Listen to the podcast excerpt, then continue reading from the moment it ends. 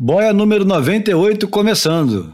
Belo ano, número 98. Falta mais dois e chegamos ao número redondinho, número 100, Bruno. Pô, adoro números redondos, né? Mas esse 98 vai render, hein? Porque tem final do evento na Ilha dos Rotos e, e uma temporada de 98 com muita história para contar, hein? Logo depois da vinheta, né? Esse podcast conta com o apoio da DHD Brasil. Difícil hoje é escolher a música. Alguém precisa bater o martelo. E não fui eu, hein? Y'all pushing, you're pushing, you're pushing. Just relax, relax. You're pushing it. It'll go up by itself. Don't put nothing in it unless you feel it. Let's do it again, please.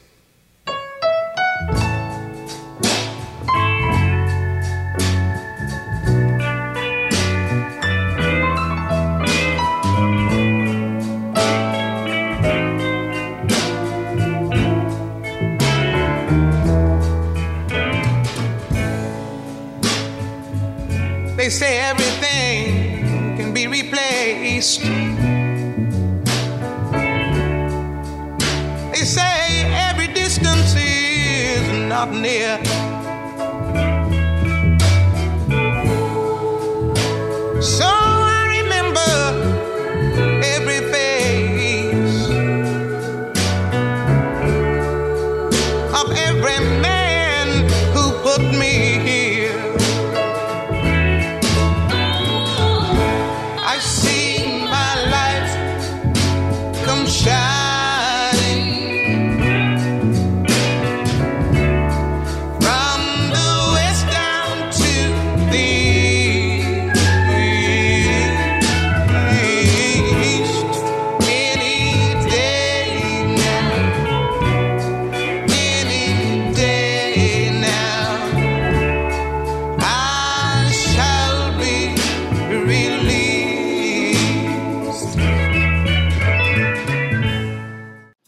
Começando o Boia número 98 com I Shall Be Released, na versão da Nina Simone, gravada em 1968.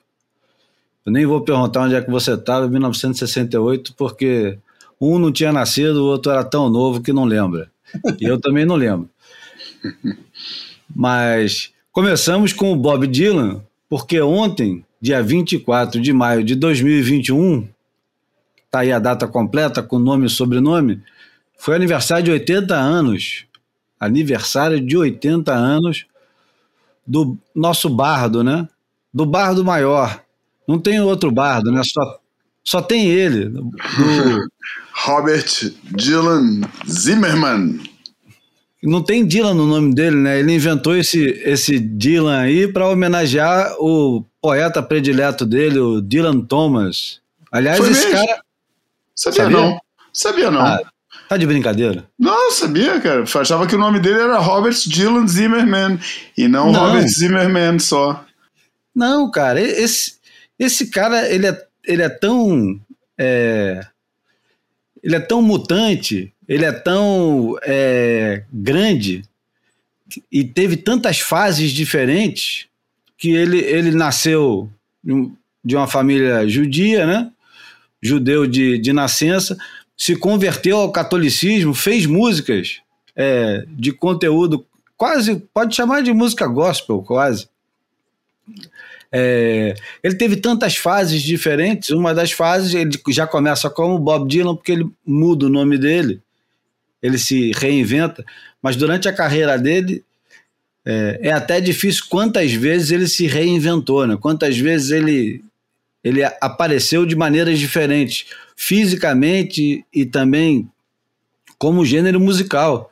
Gênero musical que ele mesmo acabou inventando depois, é, mais de uma vez fazendo o que o pessoal chamava de música folk e homenageando os ídolos dele, como Woody Guthrie e aquela rapaziada que fazia músicas de protesto no, nos anos 60, época de muito protesto, né?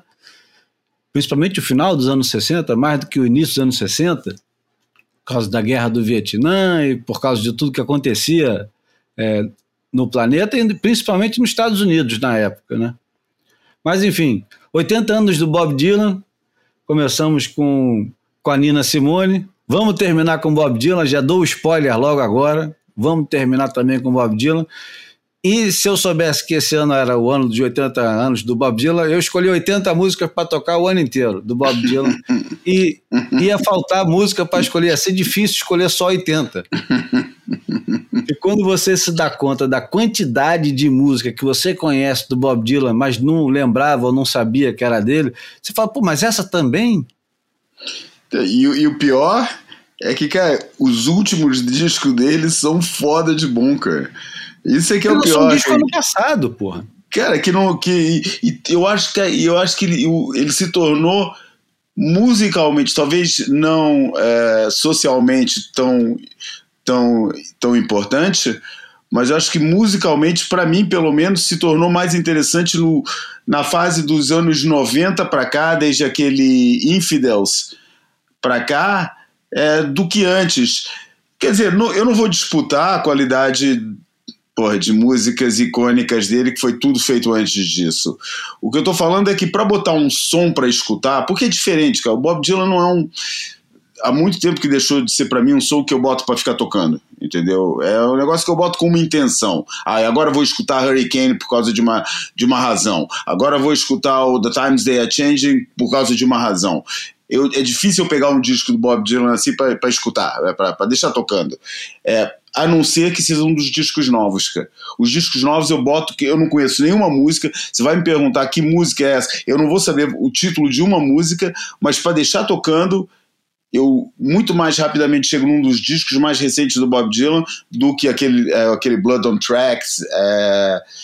Pô, tem vários, cara, tem vários discos bons, cara, que eu deixo rolando, que ele ficou com aquela voz mais grave, quase num tom quase Tom Waits, e muito mais assumidamente blues, cara pô, eu toco muito mais fácil assim para deixar rolando assim um disco recente do Bob Dylan do que um dos antigos. Os antigos é outra relação, é outra, é outra conversa. Eu vou para lá com uma intenção clara, não é só para deixar um som rolar. E bom dia para vocês, meus amigos. pois é. E, é. para provar, na, na, nossa reunião prévia, que eu disse que não tinha nenhuma relação com a música dele, é, o Júlio tocou várias aqui para gente escolher uma e, e, todas eu me dei conta que conhecia, né? Então, assim, acho que ele uhum. povoou o imaginário de todos nós, é, que, enfim, pelo menos da nossa geração para cá, é, e, e, não tem como. E ainda é um puta pensador, né? Premiado recentemente com o Nobel e é foda. Personagem do Katsu único é, músico premiado com o Nobel de Literatura. É, é, Segundo as celebrações de ontem, que vão durar ainda durante muito tempo, o, o Dylan, e aí até lembro de uma discussão que a minha irmã teve com, com meu avô, essas histórias assim que a gente acaba é, desenterrando. Meu avô falava que pô, os Beatles nunca, jamais seriam comparados ao Beethoven. Meu avô adorava Beethoven. E teve uma discussão acalorada com a minha irmã sobre é, a irrelevância que tinha a música moderna. E a minha irmã insistiu. E aí o argumento dele, é, que encerrava a conversa, era: daqui a 100 anos ninguém vai estar escutando Beatles. Pois é, o meu avô estava errado. E o, o, um dos grandes argumentos. Ainda não passou 100 anos, né? Sim, mas com certeza ele estava ele, ele errado. Eu posso, agora claro. posso afirmar isso sem prejuízo nenhum à minha reputação. É, mas, mas, 50, pelo menos, né? É, mas o Bob Dylan, ontem eu escutei os caras conversando sobre isso, é, num podcast de, de gente que gosta muito de música e de literatura, eles falando: daqui a 500 anos, se a civilização existir como existe agora, o Bob Dylan vai existir. Vai existir, o pessoal vai ouvir, vai ler, vai citar, vai gravar o Bob Dylan. O Bob Dylan, eu não sei se tem alguém mais gravado do que o Bob Dylan, porque a, a, a produção dele é uma coisa completamente absurda. Assim. O cara produz é, desde o início da década de 60 sem parar. São 50 anos produzindo Tudo bem que às vezes ele fica 3, 4 anos, às vezes até mais, sem gravar, mas ano passado, com 79 anos, ele lançou um disco novo. É e, foda falar isso, cara. E nesse disco novo tinha uma música de 8 minutos.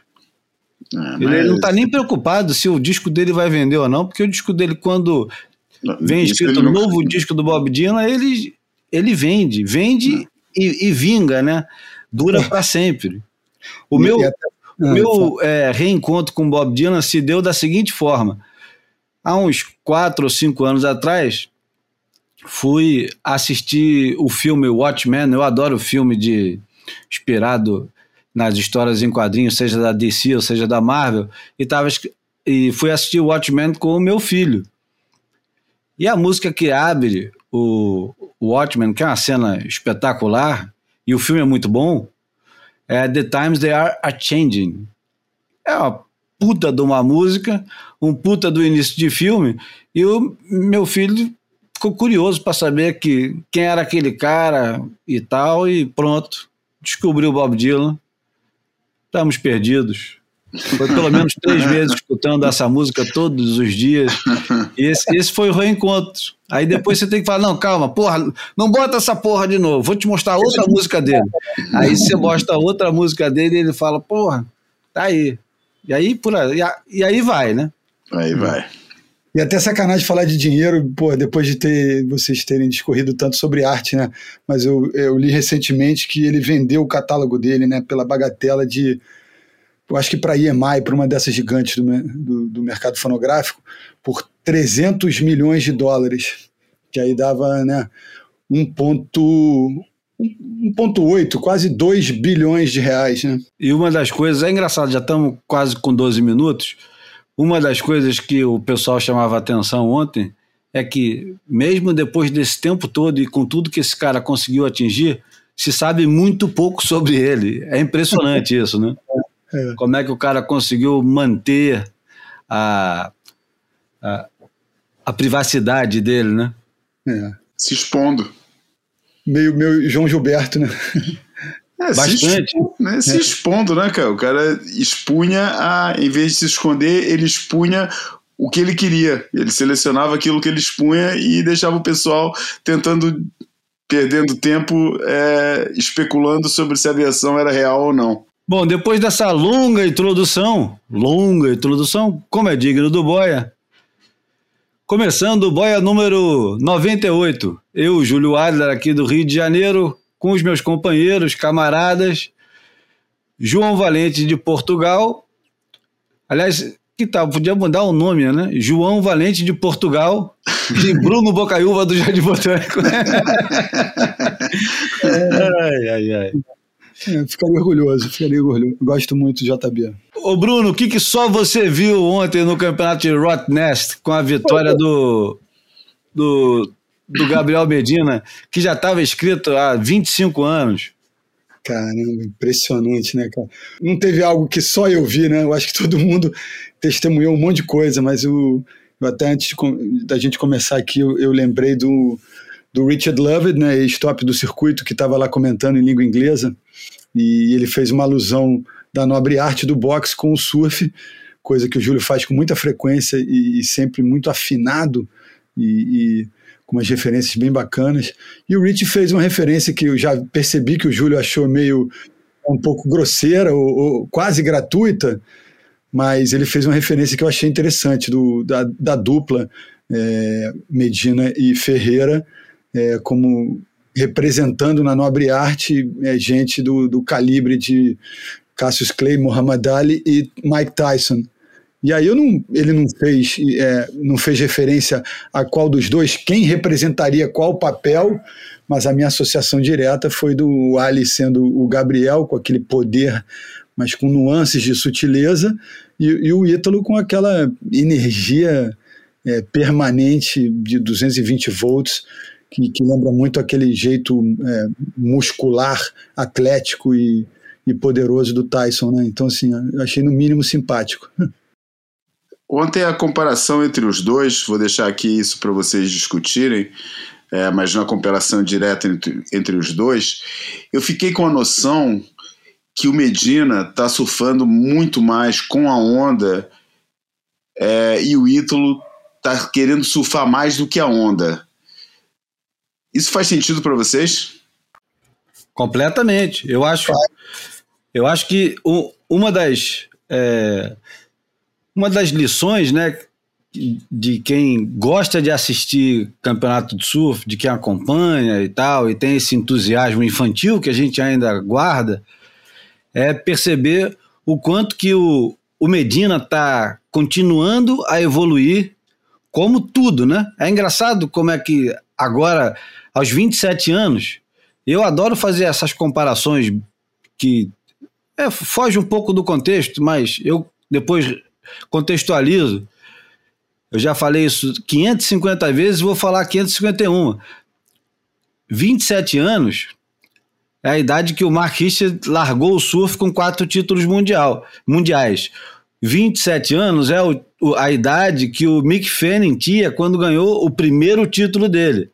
27 anos é a idade que o Medina vai ganhar o terceiro título dele e vai se tornar o primeiro Goofy a vencer três, três títulos mundiais, vai ultrapassar o, o Carroll. Que é, é o Hart também, é. É, um dos grandes objetivos dele, é o Carroll e o Damian Hardman, é verdade. É. Mas é, uma coisa que fica muito clara quando a gente assiste os dois juntos, porque quando assiste separado, é uma catarse grande, né? Você vê os caras destruindo todo mundo, quase sempre. Agora, durante é, esse esse, esse primeiro, essa primeira metade do circuito mundial, o Medina e o, e o Ítalo estão destruindo tudo. E quase, quase ninguém mais importa. Tava, de repente, o, o John John estava importando um pouco, importou no primeiro campeonato porque ganhou, e depois estava é, tentando é, botar a cabecinha para fora d'água, né? E aí, infelizmente, se machucou. Infelizmente, porque era muito bom que ele tivesse se apresentando, né? Se é. apresentando contra os caras e, e puxando eles, né? Mas o Medina, quando fica junto do, do, do Ítalo, numa condição como a condição de ontem, o, o Ítalo parece afoito demais. O Ítalo, às vezes, é, parece. O João citou que ele parece querer impor o surf dele à onda mas fica aquele negócio de a cavada não é uma cavada inteira, uma cavada em três, quatro é, bombadas, porque ele quer mais velocidade do que ele tem. Isso é válido. No, isso é, eu, eu entendo aonde é que ele quer ir, eu entendo que ele quer fazer coisas que nunca ninguém fez. Ele queria ontem na bateria contra o Medina mostrar que ele era capaz de ir muito mais rápido, mais alto e mais longe. Mas o problema é que isso eu acho que está comendo um pedaço importante do surf dele, que é exatamente isso que o Medina está esbanjando agora, que é essa calma. Aquele momento que o Medina, é, na, né, na final ou na semifinal, já nem lembro, ele, manda, ele manda uma adiantada numa onda, no meio de uma bateria daquela importância, e agora não faz diferença se era final ou semifinal, Aqui ele pega o highlinezinho e ele depois... pega o highline e ele manda igual o Hit Joss que fez em é. Jeffreys Bay, homenageando o, o Terry Fitzgerald, cara. É, o cara é. mandou uma dessa em, em pleno 2021 e uma sem... etapa da elite, né? Valendo dinheiro, ponto. Não, e sem, sem querer é, tirar onda, sem querer nada. Tá incorporado. É, é um recurso técnico, né? Tá é. incorporado porque ele tá se sentindo tão à vontade que aquilo ali para ele agora faz parte do, do, do repertório dele. Ele não precisa mais ficar o tempo todo tentando girar, voar e escalar alfabético em cima da prancha, é, provando alguma coisa. Eu, eu, acho que é o ponto, sabia? É, é, é, o, é, o, provar, eu acho, né? Ele, a gente percebe na atitude dele que ele tem a certeza que ele não precisa provar mais nada. E o Ítalo parece que está ainda nesse processo de provação, de mostrar para o mundo o que, que ele pode, o, né, a, a, capacidade que ele tem. E aí isso acaba isso exagerando certos movimentos, né? Acho que tem muito disso. É, eu sinto falta do. O Ítalo de backside, ele tem se bobear, uma das melhores cavadas do mundo. E quando ele resolve vir lá do fundo mesmo, ele vem de um jeito, é até mesmo de acordo com a construção física dele. Ele, ele pode se dar o luxo de fazer isso. Ele é menorzinho, ele é mais compacto, e esses caras que, que são mais compactos, ele, eles têm mais facilidade para colocar power. Isso está mais do que provado. Porra, com Tom Carroll, com. Eu, eu lembro também, a Tita era o melhor exemplo de todos disso, porque a Tita ela fazia muito pouco esforço e, e, tinha uma recompensa muito grande com a prancha dela de backside e de frontside. Era, era uma coisa tão natural, ela, ela empurrar é. a prancha para cima ou para baixo, para os lados. É. E o, o, surf, historicamente, sempre foi de, de caras mais baixos, né? Com, com, essa, com essa eficiência, né? Agora que está mudando. A geração, a geração do, do, dos caras grandes que veio, porra, depois dos anos 2000, é que estão mudando bastante esse paradigma de, de baixinho surfando bem, né?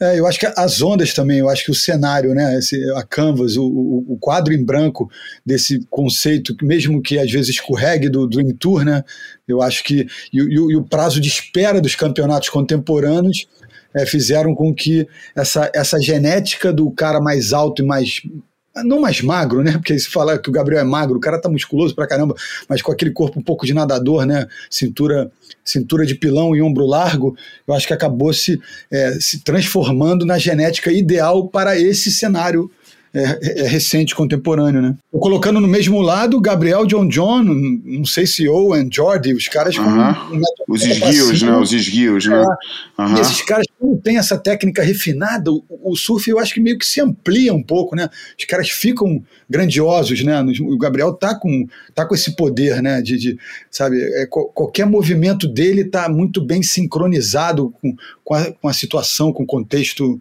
natural em volta. E eu acho que essa ilustração do Júlio, desse, desse highline que ele fez, é um exemplo disso. E até alguns momentos, quando ele precisa, porque aquela onda é, é, é estranha, né? De Rottnest. Então, quando ele precisava meio arrancar forceps algum, algumas situações, ele fazia isso também. Ele não, não fica também só é, é, tentando elaborar uma, uma, uma, uma lapidação no, no, estilo dele, né? Eu acho que tem horas que ele vai no, no, músculo mesmo, na força.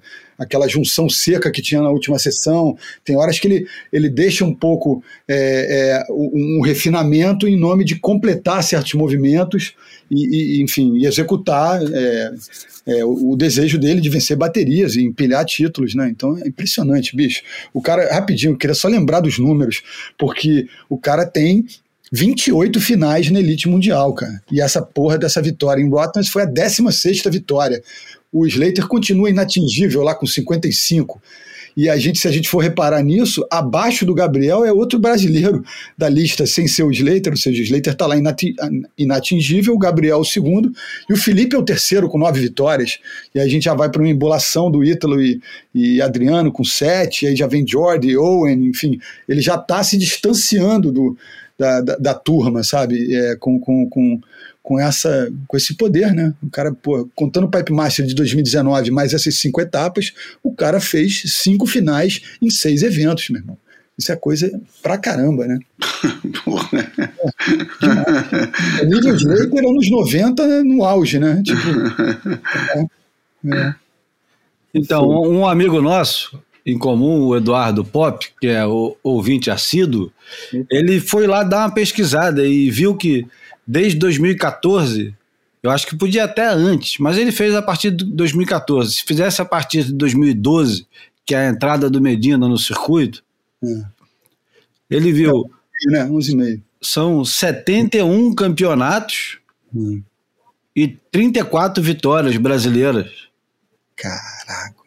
Agora, você pega isso e pega antes disso, é lógico que a estrutura era completamente diferente, era, era outra. Mas você. Ele perguntou para mim, ele falou assim: Júlio, vocês, da, ou seja, nós, da nossa geração, a gente. É, quando lá nos idos dos 90, que vocês iam imaginar a tamanha dominação do surf brasileiro? Quantos títulos brasileiros desde 2014 em relação aos países que dominaram o surf sempre? É.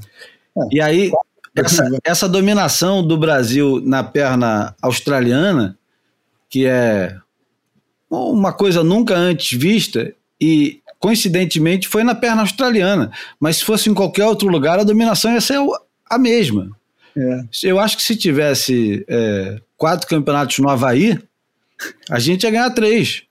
É, a eu, questão, acho. É, é, é, eu acho que a questão agora, e, e não vamos deixar passar, é o, o fato de, além dos do, do, do, da vitória do, do Gabriel Medina, da, da, semifinal do Gabriel com o Ítalo e tal, é, não vamos deixar passar o fato de que as quatro pranchas da, da, da, da final eram brasileiras, né?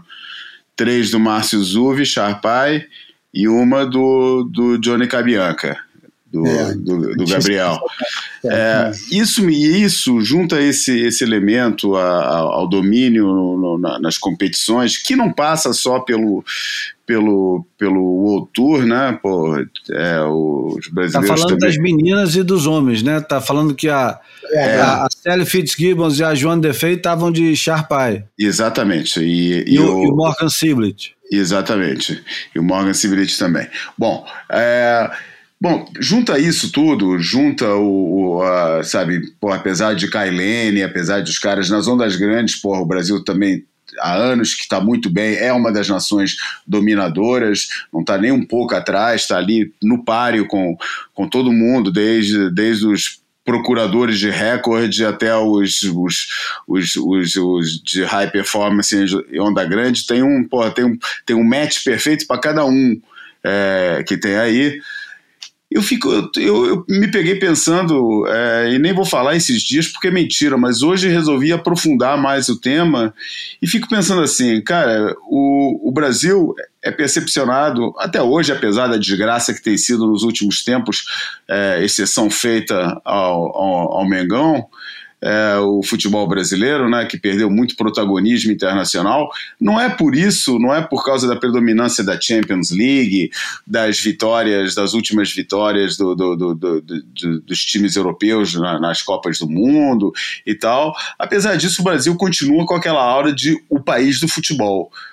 Mas isso não foi sempre assim entendeu? Não foi o Brasil que inventou o futebol, o futebol já tinha uma cultura própria quando o Brasil começou a abraçar o fenômeno, o Brasil não era um crônico é, candidato a, a, título mundial, bem pelo contrário, é, os próprios brasileiros, depois de 1950, é, até duvidavam que algum dia o Brasil teria capacidade, que nem a gente escutava nos anos 90, né? Porra, os brasileiros, os brasileiros nunca vão ser campeão mundial. Quantas vezes a gente não escutou isso, né? Relativamente ao, à geração dos anos 90 do, do surf brasileiro, né? Pô, o Brasil nunca vai ter campeão mundial, só quando foi igual aos gringos, essas coisas assim teve todas as teorias né, para falar disso, é, e os próprios, a, própria crítica brasileira no rescaldo do, do Maracanazo de 1950 falava isso. Pô, Brasil, pô, chegaram a falar que o Brasil não podia ter preto na seleção, né, porque os pretos atrapalhavam. Tinha que ser jogador caucasiano porque era mais parecido com o europeu e tal, e não sei o quê. Pô, as teorias mais absurdas, né? Nego quer explicar, pô, arranja explicação para tudo, né? É, e, e eu fico pensando, será que a gente está no início de um fenômeno que daqui a uns anos o Brasil vai ser reconhecido como o país do surf e vai ficar com esse com, com, com esse essa, essa, essa esse rótulo para sempre como como para sempre já ficou como o país do futebol. Não adianta quantas vezes, pô, a Alemanha pode ganhar 10 vezes seguidas a Copa do Mundo, cara. O Bayern de Munique ganhar todas as coisas, cara. Mesma coisa para Espanha, para França, para Inglaterra, para quem você quiser. O país do futebol é o Brasil.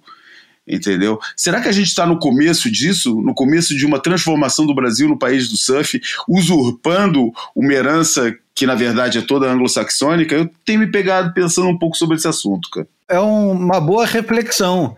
Eu, eu não sei se o, o Brasil será o país do surf, como.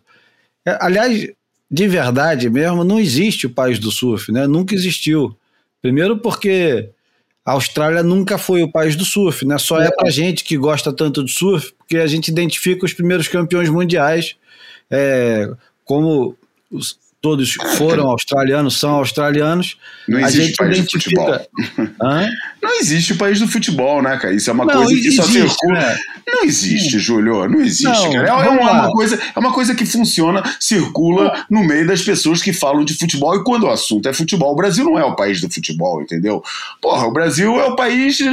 Nesse momento é o país da Covid, entendeu? É o país do imbecil. É o país do. do e já e, e, e Brasil já foi país de, de muita coisa e é país de, de muita coisa. País do café, país do. Pô, é, você fala do país no momento do contexto. Esse rótulo do futebol só funciona quando o assunto é futebol. E mesmo aí, cara, porra, só quem nunca presenciou um jogo é, em Istambul entre o Fenerbahçe é, e o. E o Olympiacos. E, e, não, não, Olympiacos é. Olympiacos é, da, da, Grécia. É da Grécia, não. O, o, porra, o Galatasaray, Galatasaray né? e tal, que vai ficar falando que o a seleção, a torcida brasileira é a mais entusiasmada do mundo. Pô, não tem a menor noção do que que tá falando, né, cara?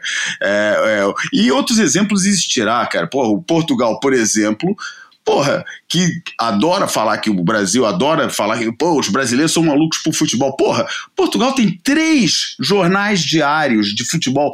Três. Numa fase que a imprensa está toda caindo, os três jornais diários estão aí todos os dias com edição de 90%, 95% das páginas são ocupadas por futebol, primeira, segunda e terceira divisão, é, e, a, e, metade do jornal é, é, é, é dividido por Benfica, Sporting e, e, e Porto, com os mesmos assuntos, três jornais diários, só porque cada um deles é um pouquinho mais afeto a um dos três principais times, cara.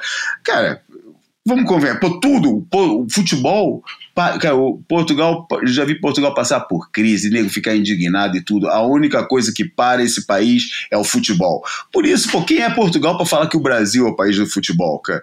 Entendeu? Por isso, esse negócio do país do futebol, cara, é um, é um rótulo que ficou independentemente dos fatos, entendeu? Só que foi criado em cima de fatos. E esses fatos foram um domínio competitivo, foi um, um abraçar social, um, um abraçar da própria sociedade ao fenômeno, ao respeito do fenômeno e a, e a geração de produtos culturais e ídolos nacionais é, a partir de, de, de, desse negócio.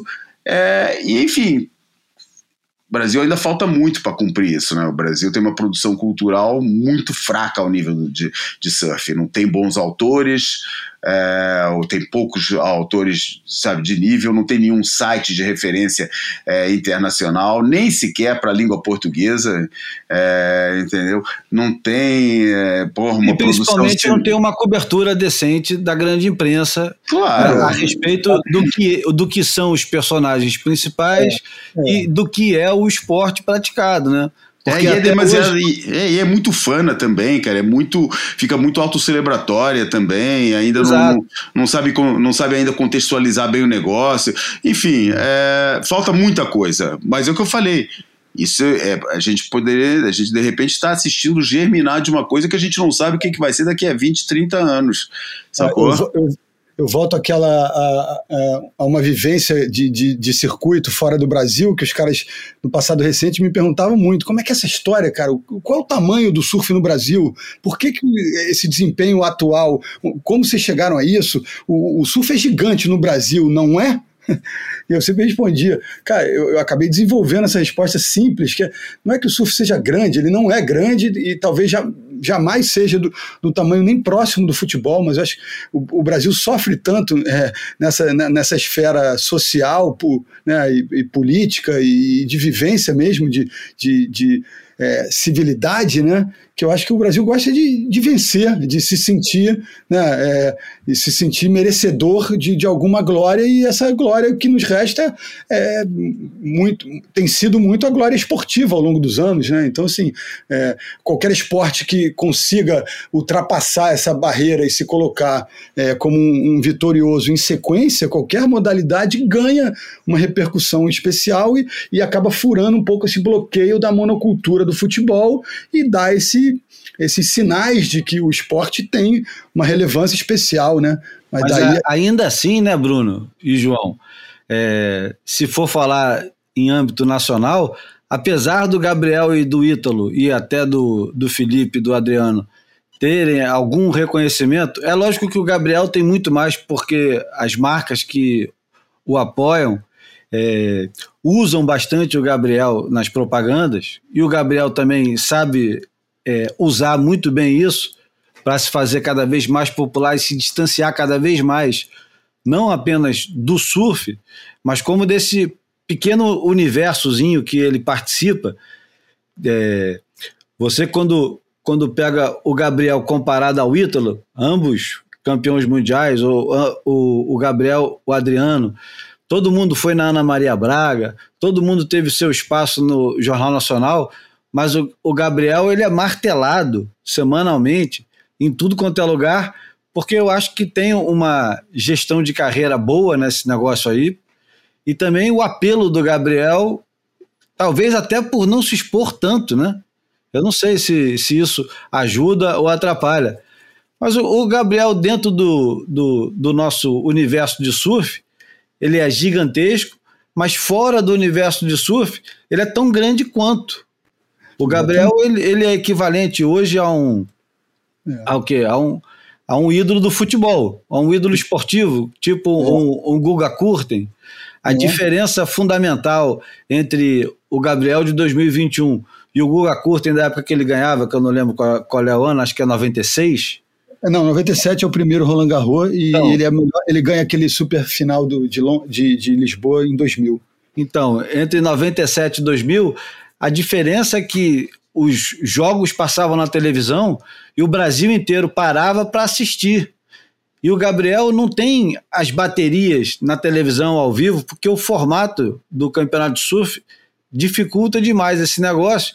E nenhuma das grandes empresas de comunicação, com exceção do ESPN aqui no Brasil, é, dedica muito tempo a isso. E mesmo a ESPN, que dedica muito tempo a isso, não coloca o surf com destaque nos é, programas esportivos de debate.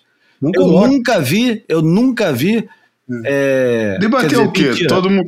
Debater. calma, deixa eu só terminar. Eu, eu já vi, sim, inclusive já fui é, convidado, o Bruno também já foi convidado, mas. É, é você, você vê o pessoal é, do basquete, do tênis de mesa, sei lá de o que, quando tem algum esporte olímpico envolvido, você vê os caras é, participando da, da conversa.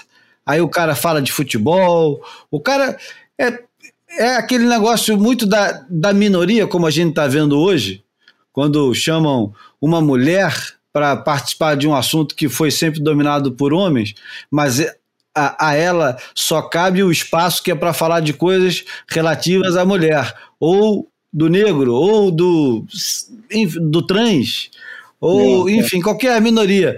E o, e o surf nessa minoria é, é, se encaixa nessa minoria e quando a gente é convidado para falar, a gente é convidado a dizer, fala aí sobre surf. Tá bom, é. obrigado. Agora até logo, hein? Então, é. você não vê o Bruno Bocaiúva participando de uma, de uma mesa com cinco pessoas, falando sobre tudo que ele sabe de esporte, falando sobre tudo que ele acha de outras coisas. E essa, essa integração que onde o surfista aparece como um cara normal, comum, ele é surfista, mas por acaso ele tem time, ele torce, ele viu, assistiu o jogo, ele tem opinião sobre como o cara bate na bola, ele, ele sabe também, ele lembra da data que o Guga ganhou o título dele, como o Bruno lembra, ou como o Júlio lembra do, do título do, do Éder Joffre, ou como o João lembra da corrida do Emerson Fittipaldi.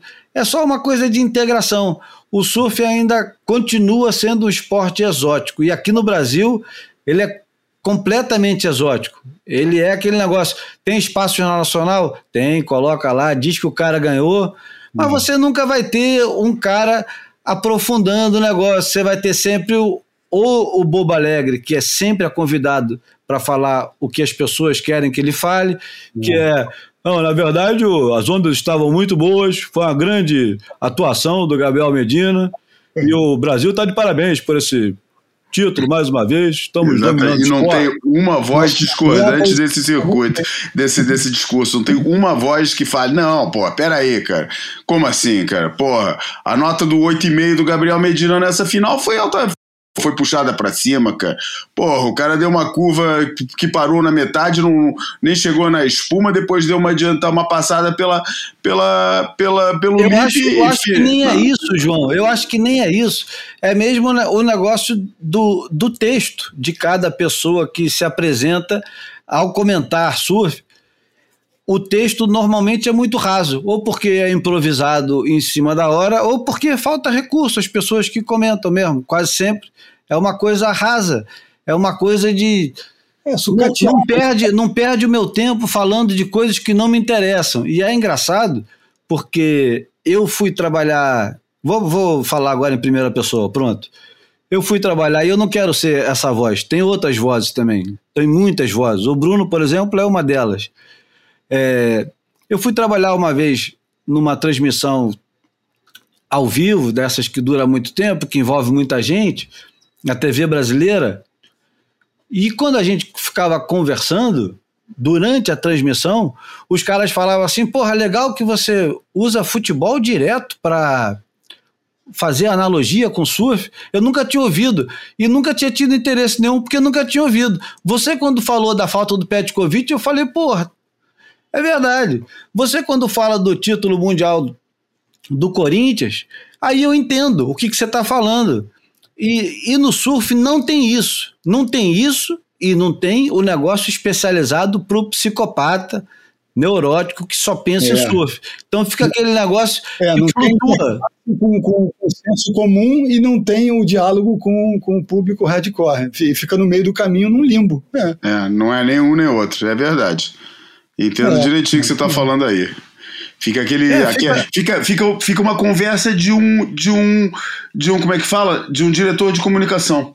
O cara vai ali falar é. em nome do surf.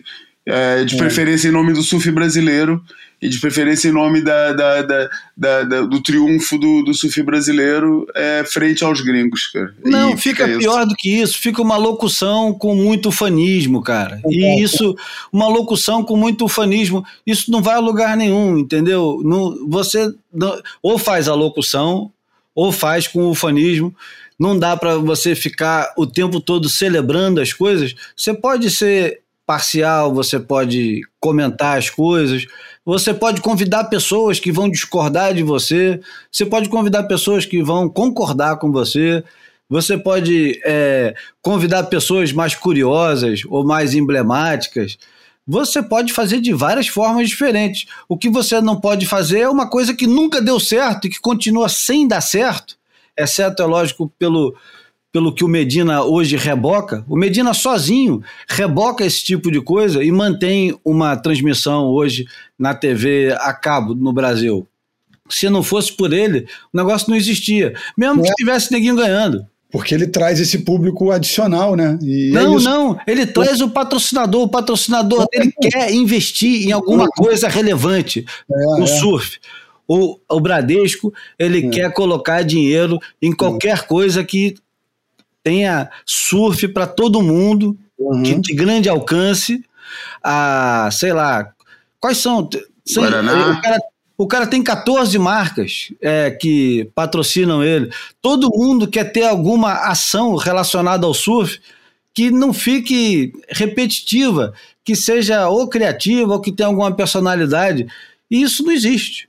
Não existe faltam essas camadas, é o que você falou. Acho que o, o, o bottom line, é, o que fica aí da, é, é, é no, no frigir dos ovos, é, é, essa, a superficialidade, né? Faltam camadas, faltam, né? Falta o, o, o contraponto, o contraditório, né? A crítica, falta, é, falta estofo. Estofo. E, e principalmente também a, a integração do, do, do surf com os outros esportes, com uhum. os outros programas. É o surf passar a fazer parte da paisagem esportiva. Não adianta você é. ter dedicado quatro horas de surf na programação aleatória do ESPN, por exemplo, do Sport TV, uhum. e nunca ter o surf no Redação Sport TV, uhum. ou no Linha de Passe, ou uhum. sei lá onde. Você nunca integra os caras, nunca. É, daí o que eu me vejo mais é um cara que seja mais sensível num desses programas falar, não, porra, mas a gente tem que agora fazer uma referência pro brasileiro é, Gabriel Medina, que é líder e ganhou mais uma etapa lá na Austrália. Daí todo mundo em volta fala, é, realmente, muito bom. Pô, tá, acabou, vamos para um próximo assunto. Incrível esse garoto, é um espasmo, né? É, é um espasmo. Ah, eventualmente eles acabam citando os números e tal, mas não vai além disso. E eu acho que precisa ir além disso, sabe? Você tem, a vida inteira a gente teve no Jornal do Brasil, no Globo, na Folha de São Paulo, no Estado de São Paulo. Você tem algum esporte que o Brasil se destaca? Você tem alguém falando desse esporte no jornal. Não é todo dia, ninguém aguenta é, falar de, de, de surf todo dia, só a gente mesmo. Ou o futebol, que é o maior esporte do país. É. Mas o surf tem seu espaço. O, o Carlos Sarli, que É. era É. colunista da Folha de São Paulo há muito tempo atrás, o Marcos Conde já teve coluna na, no Lance. Enfim, eu acho que falta conquistar esses espaços. É, quem sabe com esse protagonismo em sequência, isso aconteça meio a forceps, né? Porque, enfim, não, não vai vir de não vai vir de uma intenção pura de dar um espaço para uma para uma, né, uma modalidade esportiva que, que é muito rica de possibilidades. Vai ser, vai ser por a busca de um resultado né, comercial, talvez. De... É, eu acho que não. Eu acho que é, esse protagonismo todo ele vai atrair as mesmas pessoas de sempre que estão sempre esperando o momento bom para se apresentar como representante do, do universo salgado. É. E aí eles se apresentam, eles vão ter sempre aquela é, aquela coisa inócua, aquela coisa é, insossa e É que sério. não, não tem gosto de absolutamente nada. E o pessoal vai falar assim: é, não dá certo mesmo, porque surfista não tem nada para falar. É. E aí o cara não sabe escrever, não sabe falar e não, não sabe também o que apresentar como conteúdo alternativo. É.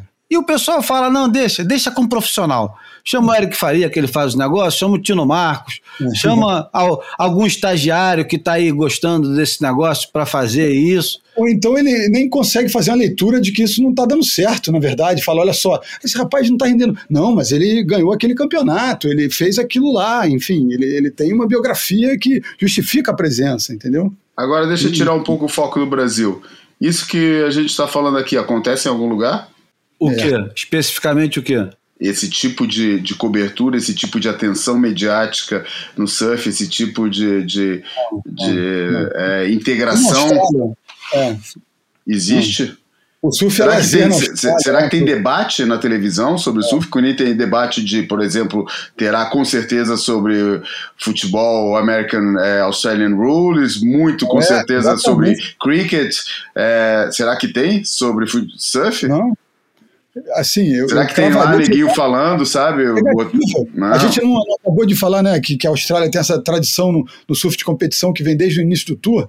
Você vai lá, cara, você tem que fazer um esforço tremendo para colocar o. Se você fizer uma pesquisa de mercado na Austrália, para colocar o, o surf entre os 10 esportes mais populares, porque entre os cinco ele não vai estar, né? É. Vai ter o, o Aussie Football, o futebol australiano antes, vai ter o rugby, vai ter o, vai ter o cricket, vai ter, porra, vai ter a natação, vai ter o tênis, porra, sabe? Vai ter até o netball, cara, que é uma coisa que talvez a galera eu nem, nem conheço, que é um basquete que quando o cara vai fazer a cesta tem que, é, tem que ficar com os pés plantados no chão, que é um negócio monótono pra caramba, enfim.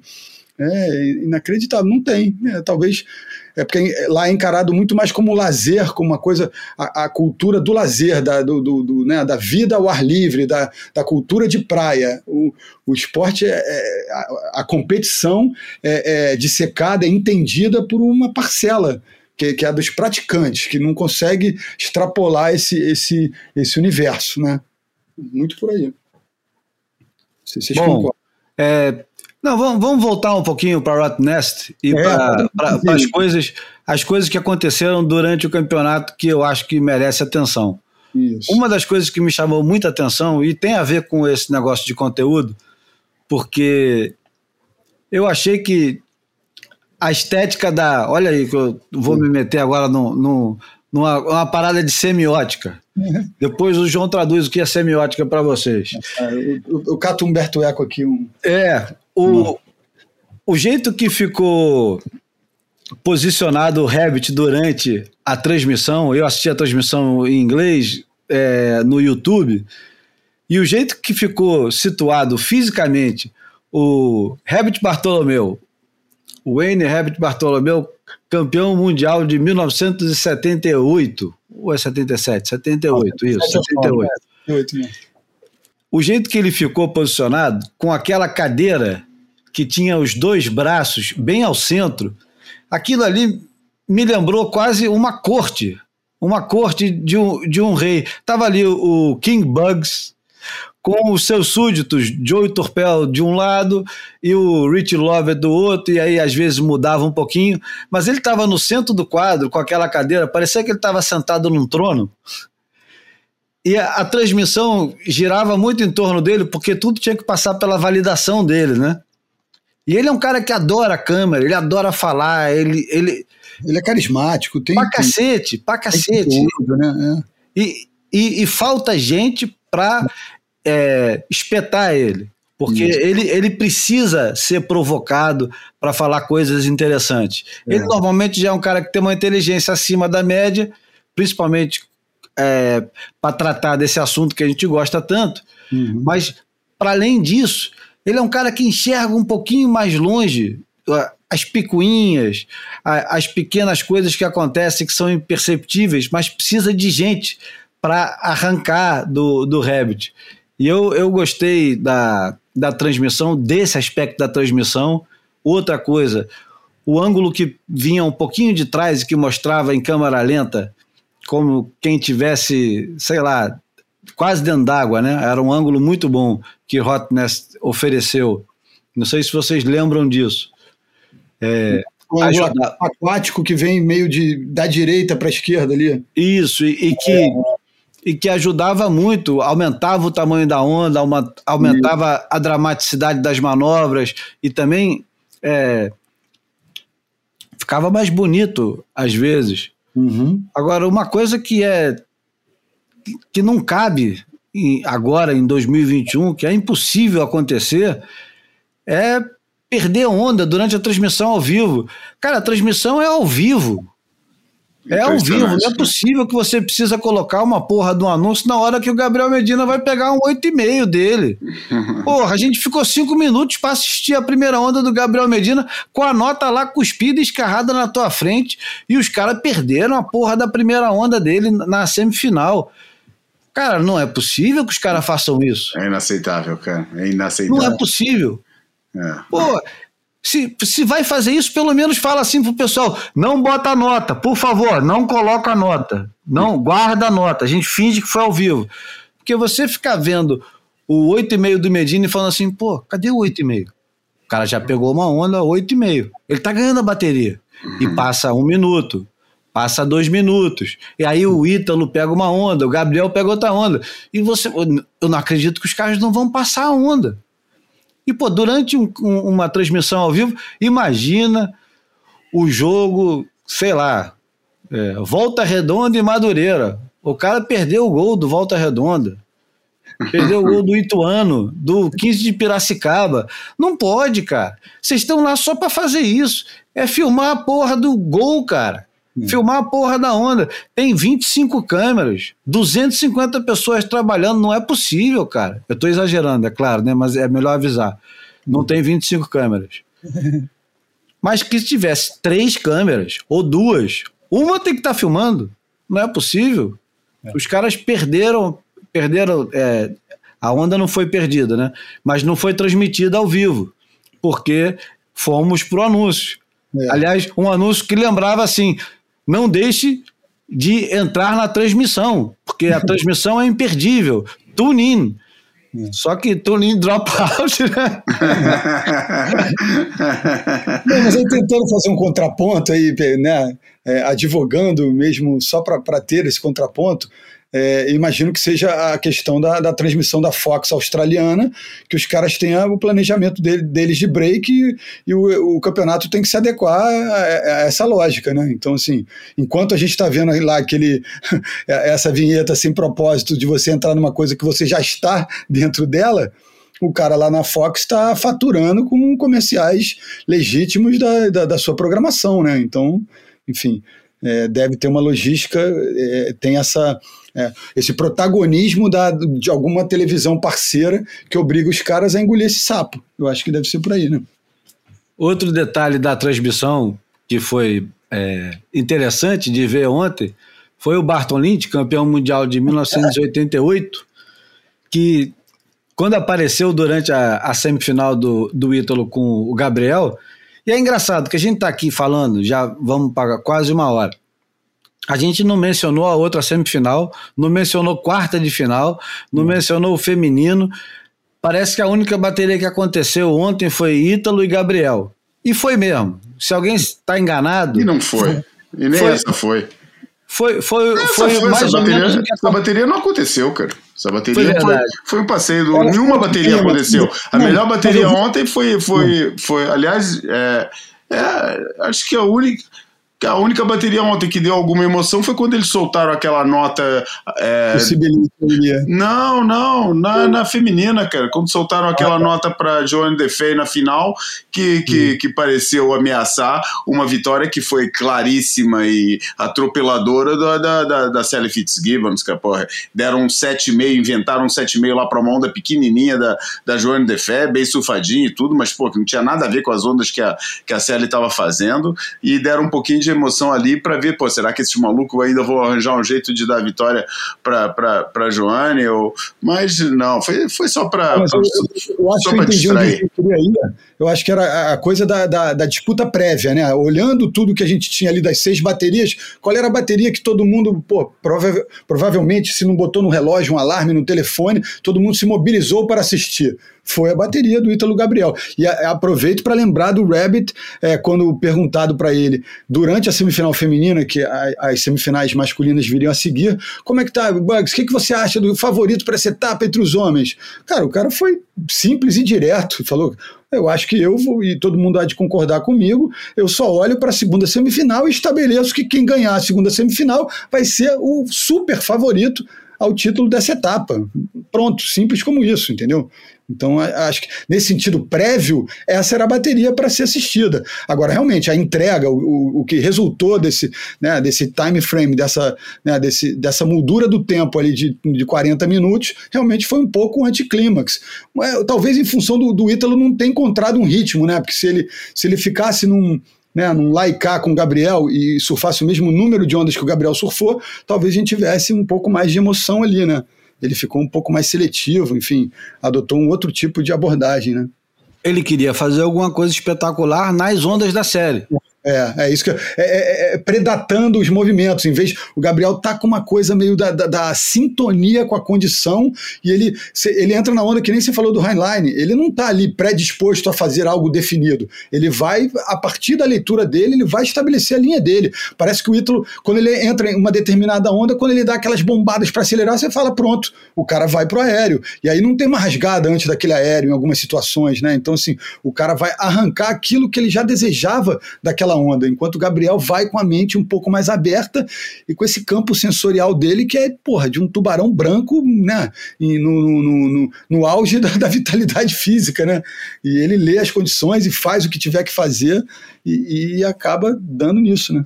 Vamos, vamos continuar nisso aí, Bruno, mas o que eu ia dizer é, do Barton Lynch ele estava ansioso de ser chamado para fazer o comentário ao vivo da bateria semifinal entre o Medina e o Ítalo, e quando os caras chamam ele, ele fala: pô, eu tava esperando essa bateria para vocês me, me, chamarem. Quer dizer, o, o, é, eu falei para você, mendigando né, a presença. Um campeão mundial, e aliás, um campeão mundial que é dos melhores comentaristas de surf que tem é, de todos os tempos, né? É verdade. Eu acho Só que. Ele... falar de vacina, né? Mas enfim, de surf eu tô com ele. É, ele, ele e o Brad Gerlach, eles não poderiam é, deixar de fazer parte do time de comentaristas da, da WSL. Não poderiam. Os caras assim, não podem prescindir é. de, de Brad Gerlach e de, e de Barton Lynch para comentar todas as etapas, todas. Os caras tinham que ganhar, ganhar bem para aparecer pelo menos cinco, seis vezes cada vez que tem campeonato. Mas enfim, o, o Barton Lynch, o Barton Lynch, quando é convidado a participar, a primeira participação dele, ele fala isso, e eu já não lembro agora se era o Ronnie Blake ou se era o Joe Torpel, fala, ah, pois é, é mesmo, muita antecipação para esse, esse duelo, um duelo de goofy footers e tal, não sei o quê, e o Bartolini, quando é chamado de novo para falar disso, ele fala com todas as letras, eu até anotei aqui, o Bartolini diz que é a melhor geração de goofy footers da história. Ele estava se referindo ao Gabriel, ao Ítalo, ao Iago, ao Ryan Callanan, ao Owen Wright. Estou é. esquecendo de, de alguém? É o Pulpo, né? É, sim, do uhum. Pulpo também. É... Mas isso vindo de um camarada que faz parte da geração que tem dois bicampeões mundiais, o Tom Kerr e o Demir Hardman, ele mesmo campeão mundial, e que depois gerou é, Luke Egan. Nossa, cara, é, é, é bastante gente. Porque é. tem os caras que não deram em muita coisa, mas esse não dar em muita coisa, às vezes já era muito. Tipo uhum. o, um cara que é esquecido hoje, mas que já ganhou, já ganhou o Triple Crown, e que não tem muito goof que ganhou o Triple Crown, que é o Michael Romels. É verdade. Que era um surfista 9-6. Péssimo em competição, mas extraordinário dentro d'água. Enfim, é, esse elogio do Barton Lynch de dizer que essa geração, liderada pelo Medina e pelo Ítalo, vamos, vamos deixar isso bem claro, é a melhor geração de goofs da história, é uma coisa que deve ser é, notada e celebrada. E isso eu aproveito até para incluir um, um assunto que o João Guedes, que é um ouvinte que já participou algumas vezes, nos provocou hoje falando que esse domínio brasileiro talvez esteja é, incitando é, ciúmes, é, inveja ou qualquer outro desses sentimentos mais pífios e reações né, do, seja da WSL, seja do que resta de uma imprensa, como a Stab, Beat Grit, ou sei lá o, o, o, que mais. Não sei nem como é que chama mais isso. Não dá mais para chamar de imprensa. Isso não chega a ser uma rede social, mas também não dá para chamar de uma imprensa, né? É uma coisa nova, né? A gente está em mutação dessa é, história. É, é. Mas eu acho que não existe mais esse preconceito. Existe um pouco do, do, do complexo de vira-lata, que é, é um resquíciozinho que vai ser esquecido aos poucos, como aconteceu com, com o Ítalo quando ele perdeu aquela bateria, ele parecia muito é, contaminado com esse sentimento. Nossa, me sacanearam, estão querendo me sacanear, só porque eu sou brasileiro. Mas isso depois é esquecido, porque eu acho que é, o Ítalo possivelmente é, é o cara que foi mais celebrado de toda a história de todos os surfistas brasileiros. Nunca nenhum surfista foi tão é, bem-vindo por todos, tanto pelos surfistas competidores, quanto pela imprensa, quanto é. pela a torcida. Os próprios australianos falam o campeão do povo, né? Não tinha uma coisa assim? É, e a campanha, a campanha da, da Billabong, quando ele ganhou, do Stoke Ed, uhum. e de como ele é usado e tal, foi, foi, foi ele, foi, ele teve um, um uma recepção muito mais calorosa do que o Medina, né? Porque o Medina ele veio acompanhado com aquela coisa meio taciturna do, do, ah, do entorno, né? É, é. O Barton chegou a falar disso ontem, que ele, ele, ele vestiu e, e, quase propositalmente a camisa do bad boy em algum momento, do antagonista, do cara que não dava muita atenção para o entorno ou para a entidade, ou, ou é, de, de, de, certo modo arrogante na visão dele ali, né? E eu acho que o Ítalo tem, tem, tem uma aceitação diferente mesmo. E é isso é. que eu queria retomar com é. você, João. Você que assistiu o campeonato com toda a atenção devotada, porque você foi, você estava trabalhando, e de certa forma obrigado a assistir, às vezes a gente não consegue assistir o campeonato inteiro porque tem que dormir. No dia seguinte, quando assiste, assiste tudo condensado, e é diferente a experiência de quem assiste tudo na hora, quando está acontecendo, para o cara que vai assistir condensado, como eu assisti grande parte da perna australiana. O, o Medina hoje, o surfista, ele parece muito mais. É, a gente já falou isso de outras vezes. Outras vezes, é, ele parece mais livre quando ele entra dentro da. Quando ele entra numa onda, quando ele começa uma onda, a impressão não é só que ele está mais leve e talvez um pouco mais criativo. É, aparentemente não existe mais aquele plano, não tem mais aquela pressão. Você precisa fazer isso. Eu não sei se alguma vez houve. É possível que nunca tenha havido. Mas quando você vê o Medina surfando hoje, e quanto mais a perna australiana foi correndo, mais ficava claro, e eu acho que a, o, o momento chave foi esse momento que o Medina pega a onda e ele dá essa esticada de corpo em cima, na linha bem alta da onda, e depois bota para dentro sem se importar se ia sair ou não. É claro que ele tinha certeza que ele ia sair, mas ele não saiu e não fez a menor diferença, porque foi meio um momento mágico. E eu acho que é, isso, isso mostra. Eu não sei se é liberdade, eu não sei o que está acontecendo com, com o cara agora na cabeça dele, mas o Medina parece mais leve, cara. Mais leve, mais livre e, e não tem, não tem aquele plano formado, não tem mais aquele compromisso com uma estratégia qualquer. Eu não sei. Te, te parece isso também, João? Eu acho que a gente já falou sobre esse assunto, porque isso acho que é uma coisa que está evidente é, em pipeline, talvez não se tivesse notado tanto ou, ou, nada, mas eu acho que na, na Austrália ficou evidente desde o, desde o começo que, que, que, que, mudou muito na postura. Embora de vez em quando a gente pegue uns resquícios do velho Medina, como foi aquele momento é, na, na, na, bateria que ele acabou perdendo em Margaret River, que deu aquele, aquele né, é, que caiu é, ridiculamente ali na bolha da onda, tentando disputar uma onda no começo e depois nunca mais achou o ritmo da bateria, ficou assim, abalado por aquilo. E aqui a gente viu também que ele continua gostando de pegar a primeira onda, entendeu? Mesmo na final, acho que é contra o. Contra o acho que foi na final, é, na final, acho que ele disputou, estava ali disputando para sair na, na, na para pegar a primeira onda e tal. Ele gosta de determinadas coisas, acho que tem as suas, as suas manias, as suas microestratégias. O que eu concordo mais com isso é que realmente não parece ter um plano é, designado. Parece muito mais o, o, seu gosto pessoal, sabe? O, como ele se sente confortável no, no, no contexto de uma bateria, do que parte de um plano estratégico previamente delineado. Que, dá, que realmente a gente. É, acho que é justificada a, pre, a, a, a, presunção de que existia esse plano é, delineado, acho que existia um lado mais calculista na abordagem da, das baterias dele, do jeito que ele deveria abordar, e que eu agora acho que está mais casual, mesmo porque o, o, o, Andy King não é nem um pouco um, um adepto da estratégia agressiva. O Andy King é um cara que gosta muito de fazer o, o de valorizar o aspecto técnico do surfista, ou seja, conseguir extrair, do, fazer, ajudar o surfista a cristalizar as melhores qualidades técnicas dele é, e a não cometer erros do ponto de vista é, é, estratégico. Porque o que a gente estava falando aqui, acho que no, no, no, no, episódio passado.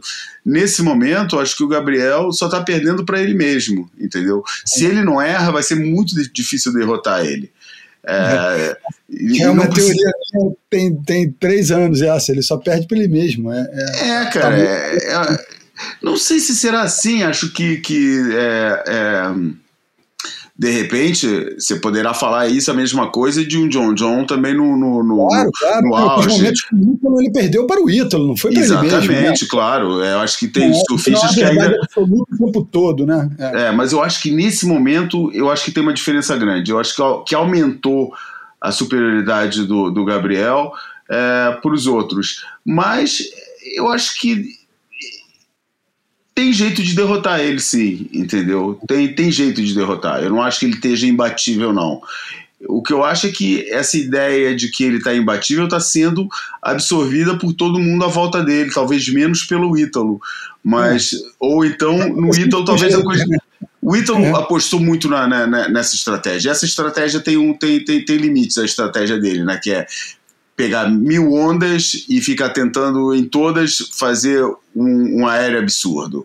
Até que uma hora sai e ele consegue nessa onda aí virar o resultado da bateria. Só que tem horas que isso não funciona. Ontem foi um caso que isso não funcionou, né? O cara ficou tentando, tentando, tentando e acabou que não conseguiu nenhum. E quando viu já era tarde demais para tentar mudar a estratégia ali. É, mas eu não acho que o Gabriel esteja imbatível. O que eu acho é que ele está mais, mais blindado do que nunca com, com aquilo que são os pontos fortes dele, que é a frieza estratégica e a capacidade técnica. Ele está mais blindado do que nunca e está criando uma, uma, uma, um campo de forças em volta dele que ninguém está conseguindo furar. É, tem muito disso. E, e, e eu vejo uma análise simples desse processo é, com, com, a, com a ruptura com a, com a família. É, na verdade, eu acho que ele refletia é, é no jeito dele competir é, é, instrumentos, argumentos, táticas e referências do Charles, que era um cara que nunca teve um envolvimento com surf tão profundo, era mais um simpatizante, mas era um cara que tinha é muito inteligente e que se revelou um estrategista, ou seja, um técnico é, é, afeito de, desses caminhos, de, de, né, de estabelecer é, diretrizes, normas e padrões e táticas. Né? E o Andy King foi categórico quando perguntaram para ele das primeiras vezes nessa perna australiana sobre o que ele tra estaria trazendo de novo para o Gabriel. Ele falou: Cara, eu quero liberdade, eu quero que ele, ele esteja à vontade para surfar, não tem muito o que dizer para um cara com a capacidade técnica, é, sensorial, né, com, com, pô, com, com o poder que ele tem diante de, de, de, de da natureza, das ondas, do oceano, enfim. E, e, então acho que tem, tem muito isso. É, tem essa liberdade pessoal, é, é, esse amadurecimento ao romper o cordão umbilical com a família, ao estar né, é, afetivamente é, bem, bem estabilizado com, com a parceria com a mulher. E aí, meu irmão, diante desse azogue, desse, né, de, de, desse vulcão, desse, dessa montanha de talento que ele é, aí, porra, ele, ele tá livre para colocar isso para fora sem é, ficar pensando demais, né? Sem é, agir de forma mais natural. E eu acho que é, é a palavra-chave disso tudo, eu acho que é essa liberdade para ele ser quem ele é porque eu acho que ele talvez não, não ainda não tivesse maturidade e, e, o, e o projeto não possibilitava isso a ele. Ele só ia lá e surfava, mas tudo era imputado, tudo era definido pelo Charles, né? Então, até a escolha das pranchas, às vezes, da quilha, enfim. Agora ele está tomando para si é, a responsabilidade e, enfim, e aí está tá diante de, um, de uma nova era mesmo, de um, de um amadurecimento aí, porra, televisionado para todos nós, né? E nesse campeonato ele não foi é, ameaçado nenhuma vez, senão na bateria contra o Coffin, que foi a bateria mais apertada, né? Yeah. É. Mas ele não foi ameaçado e principalmente nos dias finais, no dia final, ele não foi minimamente ameaçado. Ameaçado no sentido de ficar sob pressão, ele não ficou atrás, ele não precisou na final e na semifinal ele ficou, ele se deu ao luxo de ficar pegando onda sem a prioridade e tentando aumentar a média sem aumentar a média, né? É. Agora, eu queria sugerir a gente de, de, de falar uma, um pouquinho sobre, eu acho que é o 727 do, do Morgan, que na hora que, que a nota foi dada, até o Ronnie Blake falou, que estava comandando, era o âncora da, da vez nessa bateria, falou, olha, é, eu não sei se ele completou essa manobra, não. E eu, na hora eu fiquei pensando no Ítalo, naquela polêmica é, da, da, daqueles três segundos ou não dele depois do, do aéreo. E eu acho que pô, ele, o, o, julgamento andou muito bem nessa etapa e na perna como um todo também foram poucos deslizes. Mas esse eu acho que foi um deslize notável, assim, de. Eu também achei. De, e achei a nota do. Critério flexível, né? Como é. de, sabe, uma coisa tão recente foi estabelecido que ele não voltou naquela manobra, né? O é. Ítalo. E, é. e, logo depois, né, dois campeonatos depois, o, o, cara numa semifinal contra um brasileiro, então assim, acaba dando um pouco margem para uma crítica e para uma teoria da conspiração que realmente eu não acredito. Acredito em talvez é, gestos é, inconscientes, né? Mas é, aquela nota do, do, Me preocupou um pouco, aquele julgamento do, do Morgan naquela onda específica, né? E eu achei, é, eu achei a, é, sim, comparativamente entre uma onda e outra, essa onda do Morgan e a onda do, do, do Gabriel, é, eu achei a onda do Gabriel é, muito, muito, muito na zona de segurança, cara, muito, pô, sem risco nenhum ali para receber um 8,5 assim de cara em comparação com a onda do, do Morgan, que eu achei bastante, pô, sabe, foi, foi um, um foi um, um top turn vertical, cara, depois com um rasgadão bonito jogando água pra caramba, e depois aquela junção que ficou dada como, deve ter sido dada como incompleta, porque não acredito que aquilo considerado completo não, não, não, não fosse jogar a nota mais lá para cima do que o 7 17, né, que foi, ou 777. 27, eu acho. É, enfim, é, e, e, teve essa e teve a, a, tal onda que eu tô falando na, na final, que, que soltaram para para Joanne Defé, é, que também foi totalmente exagerada. Né? Não, não, não, foi assim, tipo, vamos dar uma chance para ela. Ela estava sendo massacrada, achatada pela Sally Fitzgibbons e resolvendo dar uma chance para ela. Isso jogaram aquela nota, porque não tinha a menor noção. É, mas eu vi outros momentos ali que eu também achei é, mas eu, eu confesso que já está tudo meio se confundindo na minha cabeça, é, de tanta bateria, né, mas... tá tudo meio nublado já, já não sei quando é que eu vi as coisas e tal, mas é, é mas acho que de modo geral é, funcionou. Foi, foi bom, foi sólido, o julgamento foi, foi. Que é uma equipe que fica ali, o surfista surfa suas baterias, né? A equipe uhum. dos juízes, por mais que exista um, um revezamento, né? Que, é, que a, a, turma descanse, mas não é o mesmo nível de descanso, né? Então, assim, é, é é uma pauleira forte e a, e a galera reagiu bem. É, a gente só tem que aqui apontar alguma coisa que a gente acha incoerente, porque é natural. É, eu acho que é, é meio o, o, o, que a gente se propõe em alguns momentos. É, é elogiar o que está certo e criticar em alguns momentos que a gente possa achar que, que deu errado. Né? Vamos falar um pouquinho do, do feminino? A vitória da, da Sally Fitzgibbons é, alavancou ela para o segundo lugar do ranking ela subiu quatro posições, mas ainda assim continua numa distância bem razoável. Como se isso agora fizesse alguma diferença, né? Porque pela é. primeira vez na história do circuito mundial do surf profissional, não faz mais a menor diferença se está em primeiro ou se está em quinto. É, o primeiro vai descansar mais, mas o que interessa está entre os cinco, né? Eu nem sei se é vantagem, cara. Será que é assim tanta vantagem chegar na, na, na, na final e ficar esperando os outros dois que, que você vai enfrentar, os caras que você vai enfrentar, chegarem você já embalados de duas baterias e você ainda não fez nenhuma, ainda não botou a lycra para competir? Será que é uma vantagem? Eu tenho Isso é dúvidas. É eu tenho mas é, dúvidas, é, cara. Se é uma vantagem. Que, que tem é uma melhor de três, a, a final propriamente dita, né? Quando, ah, tudo bem, ok. É, não, o quinto pega o quarto, o vencedor pega o terceiro, o vencedor pega o segundo, e aí quem sobreviver da, dessa batalha pega o primeiro numa melhor de três. Então, assim. Uhum. Só piora para quem está embaixo também, então, porque vai ter que sofrer seis vezes. É, exatamente. Então, assim, fa faz sentido né, essa, essa pré-classificação, o primeiro ter algum benefício, né? Mas a gente está. Muita gente eu vi ontem, depois do resultado, falando: olha só, essa temporada está parecendo que se fosse no circuito pontos corridos normais, o cara ia ganhar onde, né? Se, no circuito antigo, que a gente conhecia aquele roteiro de cor, o cara ia ganhar o quê? Em Portugal, antes do Havaí? Ou ia ganhar na França, antes de Portugal, né? Tipo. O cara tá, tá com 8.600 pontos e a gente está na metade do circuito que ele pegou de vantagem, né? E, e, com descarte, por enquanto, de uma etapa só. O cara Mas tá vamos, vamos, vamos só terminar o, o, o ranking feminino. A, a Carissa Moore está em primeiro, a Sally subiu quatro postos e está em segundo, a Tatiana caiu para terceiro, a Tyler Wright subiu um, está em quarto e a Stephanie Gilmore em quinto. Quem saiu é, dos cinco primeiros, ou das cinco primeiras, é a Caroline Marx, a Courtney Conlog, que supostamente seria uma candidata ao título, está lá embaixo em nono. A surpresa desse ano, que é a Isabela Nichols, está é, tá em oitavo. E a Joana Defei está empatada com a Stephanie Gilmore.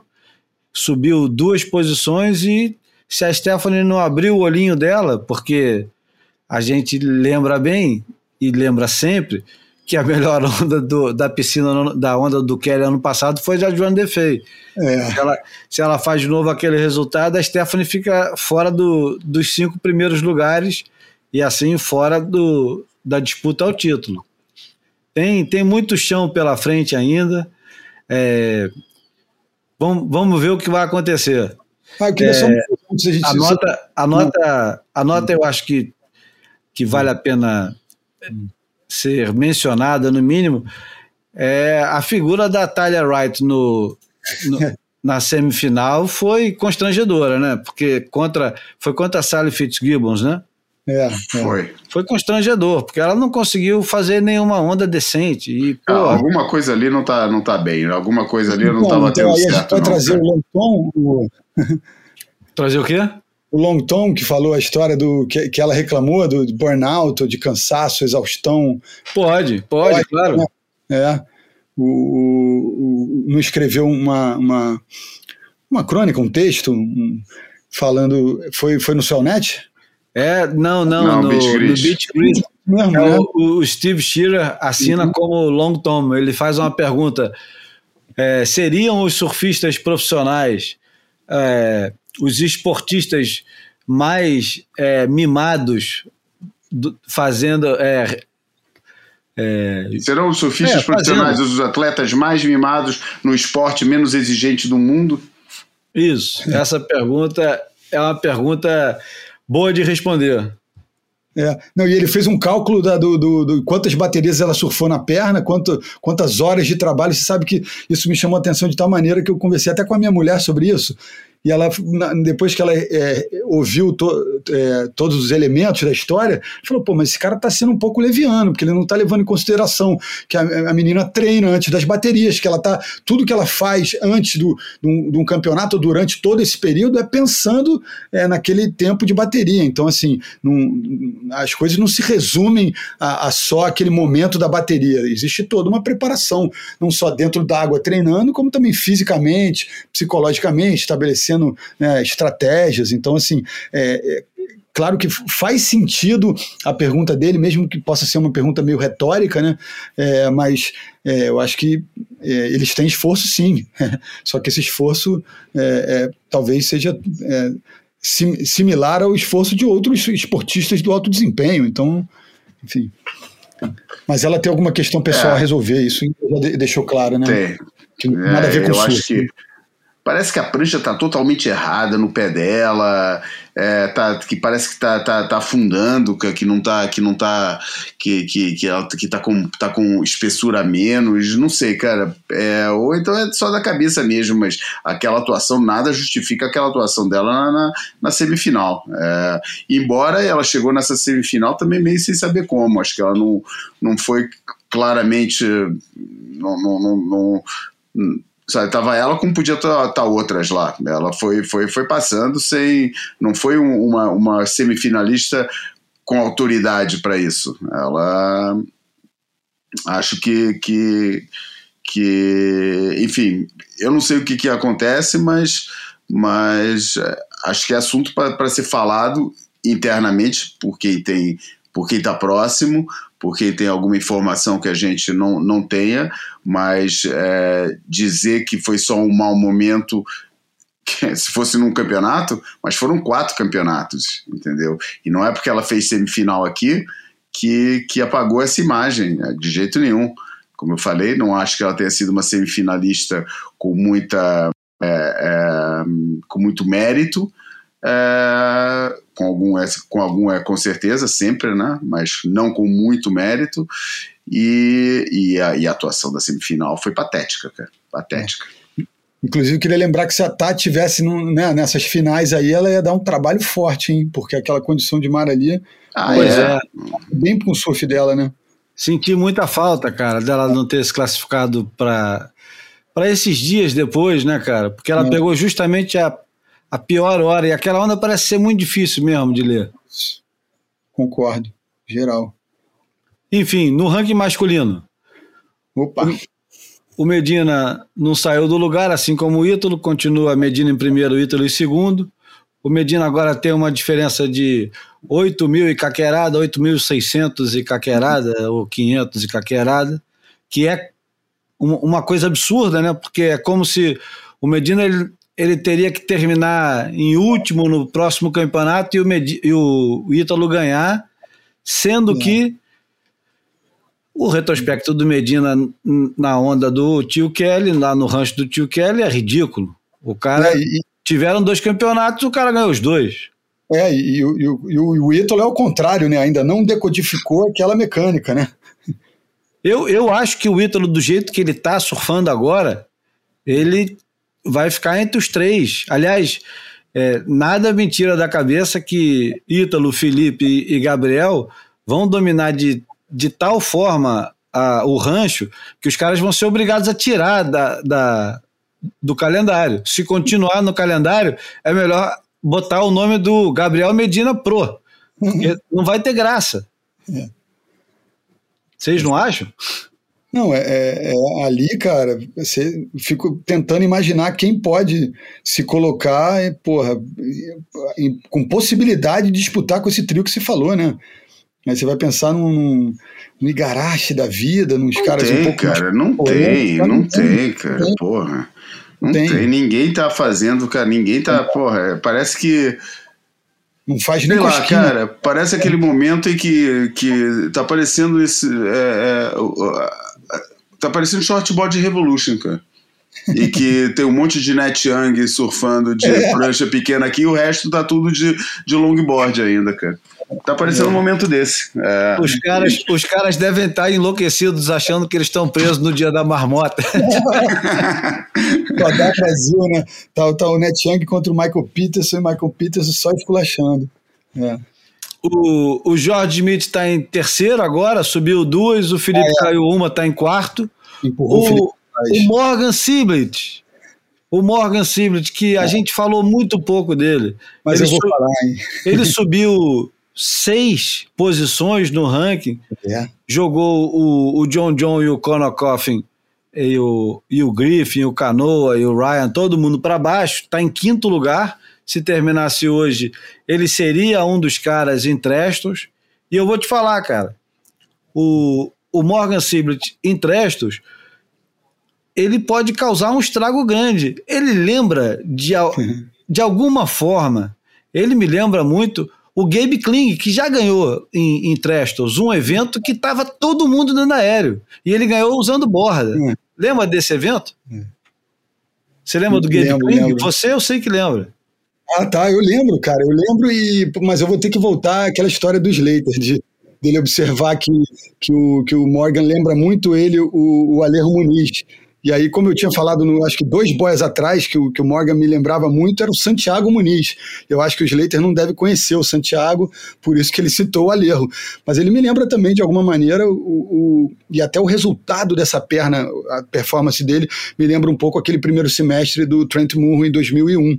É, mas ele também tem um quê de, de Gabe Kling, né? Um, não sei se é um ombrinho meio dobrado, alguma coisa assim, mas... É, ele, é muito arisco, né? Eu acho que assim não está em pé de igualdade com esse trio fantástico de, de Toledo, Ferreira e, Medina, mas para os australianos, acho que acabou se revelando é, o, o, que eles têm de melhor esse ano é, é o Morgan, é o Ryan, né? O Julian meia boca, porra, o, Owen também já, tal, talvez né, o, o, auge dele já tenha sido ultrapassado, muito embora eu, eu adore a abordagem dele, mas os caras, se, se forem confiar em alguém, tem que confiar no, no, no baixinho, que o baixinho tá, tá num bom momento. Tava lendo nos comentários no, no, no site, acho que talvez fosse no Beat Grit, um camarada que dizia que tinha treinado com o Morgan Sibert quando ele era ainda júnior.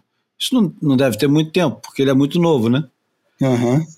E disse que tinham várias estrelas do surf australiano junto com ele, várias que não vingaram, hum. e que o Morgan Sibert ele era um dos que era é, que trabalhavam mais duro, mais concentrados e que tinha os melhores resultados Olha. contra as estrelas. Uhum. E ele é um cara que estava completamente fora do radar do surf australiano, inclusive principalmente das grandes marcas, né? Porque Se você pegar os últimos três, quatro anos do surf australiano, o que, que eles vêm anunciando, e a gente é, é muito contaminado pelo que aparece nas redes sociais, porque não tem mais revista de surf. Uhum. Então a gente vai acompanhando pelo que a Billabong, Volcom, Quicksilver, Ripco, o que, que eles. aonde eles estão apostando, quem é que está aparecendo. E aí você vê gente vindo de tudo quanto é lado, cara. E você vê sempre o Jack Robson, vê sempre o Ethan Ewing. É. E vê outros caras mais jovens que eu nem tô lembrando agora quem são. Desculpa, o, o, o Bruno deve ter uma memória melhor para isso. O, ah. Dos americanos, o único que aparece de verdade é o, é o Griffin Colapinto. Aliás, o Griffin e o, e o Cosby, né? Cro, Cosby ou Crosby, Colapinto, junto com Canoa Igarashi, que nem mais americano é. Mas o, o Morgan Siblet, ele estava completamente fora do radar, inclusive do, dos como, como patrocinado. Ele fechou um acordo com a Ripcool ano passado. Isso. Ao se classificar para o circuito mundial, ele acabou fechando um contrato que não duvido muito modesto com a Ripco e agora ele está entre os cinco primeiros e está indo para o rancho do tio Kelly, é o cara sem experiência nenhuma naquela onda, eu julgo, e pode surpreender. Pode surpreender porque vai que não tem Brasil, que eu continuo apostando nisso, que eu acho que não vai ter Brasil. Eu também acho que não. E eu também acho que não. O circuito fica um pouco mais reduzido, acaba o negócio ali, a gente está tão próximo, né? Já estamos praticamente em junho. É. Mais duas semanas, três semanas, já começa o campeonato do, do tio Kelly. E depois Olimpíada e pronto, já, já chegamos em setembro, já estão os cinco primeiros. Hoje o Morgan Siblet, ele é possivelmente é. a, a aposta dos australianos. Porque a, atrás dele, lá atrás, né, cinco posições atrás, vai estar tá o Ryan Cullinan, hum. depois o, o Julian Wilson, que está derretendo, né? Apesar hum. de ter subido quatro é, posições, com uma quarta de final, que foi uma quarta de final que beirou o ridículo também. É, morna, né? Morna, não dá nem para chamar de morna, o cara não ligou. O Jack Robson, ele, porra, o Jack Robson, Ethan Ewing, Owen Wright, Wade Carmichael, Jack Freestone, Conor O'Leary e Mickey Wright se Os caras, meu irmão, vira um saco de pancada do, do, do da, da, brasileirada, meu irmão, tá fogo.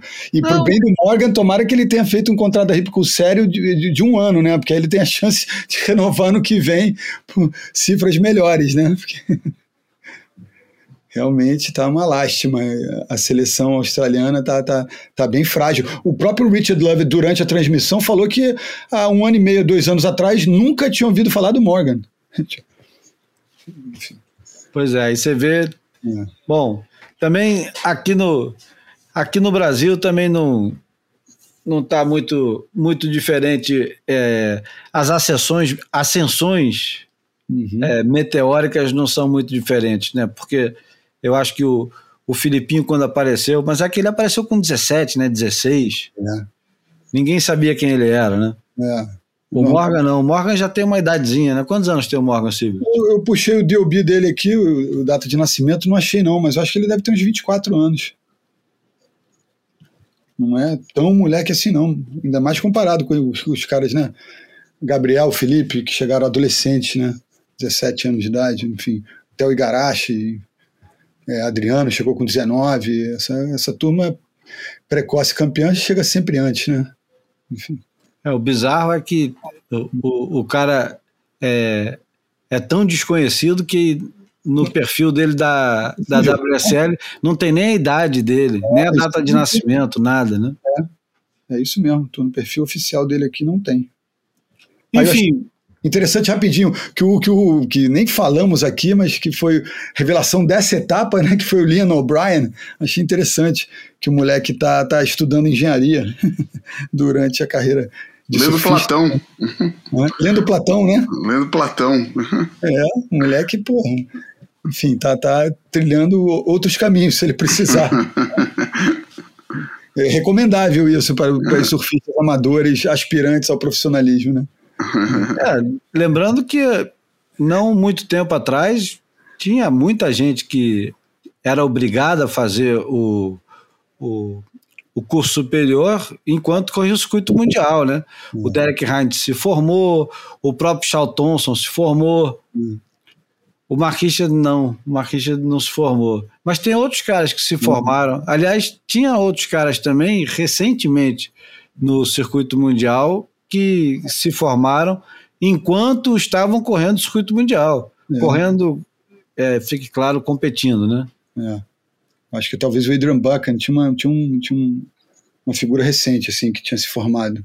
Eu estou indo já até para a geração de 90, eu já não lembro mais agora quem é que estava fazendo faculdade enquanto competia no circuito mundial. Mas enfim, já deu de Rotnest, de WSL.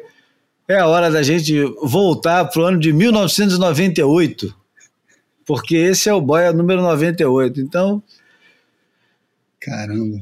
como manda a tradição, vamos começar falando do emblemático ISA World Surfing Games, que aconteceu em Portugal em 1998. Qual foi o mês que aconteceu esse, esse campeonato, Porra, João? Só você caramba, sabe. Cara, não, cara, não. Só mas- você sabe. Porra, cara, mas eu diria que foi outubro. Setembro, outubro. Foi entre setembro e outubro. Como sempre, as etapas no, no Brasil, talvez outubro. é, acho que foi é, late outubro. Foi final de outubro. Guincho, né? Foi Carcavelos e Guincho. Carcavelos Guincho, né? Carcavelos pico principal, guincho como, como recurso, mas acabou tendo mais dia de Carcavelos que de guincho. Ah, é verdade. Teve muito swell é, e, e acabou tendo. Esse É foi o campeonato em que foi o primeiro acordo é, da, da SP com a ISA de utilização de surfistas profissionais. E, e por isso a- a- o resultado final da Open viu Mick Campbell, que esse ano estava na disputa do título mundial, é, em primeiro lugar, foi o grande ano dele, com Peterson Rosa em segundo, e já nem lembro quem é que estava em terceiro e quarto, o Sa- Sasha Stoker, que já Sasha tinha Stoker. ganho, né? Ele ganhou no Rio, ele ganhou em 94 no Rio, né? É, Sasha- e repetiu é, uma final em 98 e, e na, naquele grande hall de surfistas que se dão bem no Easy, depois o nego nunca mais escuta falar. Né, Lembra daquele Grant Frost? Ganhou, ganhou na França em 92, cara. Nunca mais ninguém ouviu falar desse cara, cara. Caramba, Mas- Dar- Darren McGee. Darren Magui, cara, porra. Pô, tem Darren- tanto, cara. E Fara né, que tentou jogar futebol depois, em 90. no É, e Tautini, é verdade. O filho É, tem- dele joga futebol na seleção é, taitiana, eu acho. É mesmo, né? Eu acho. Apostou mais na bola, né?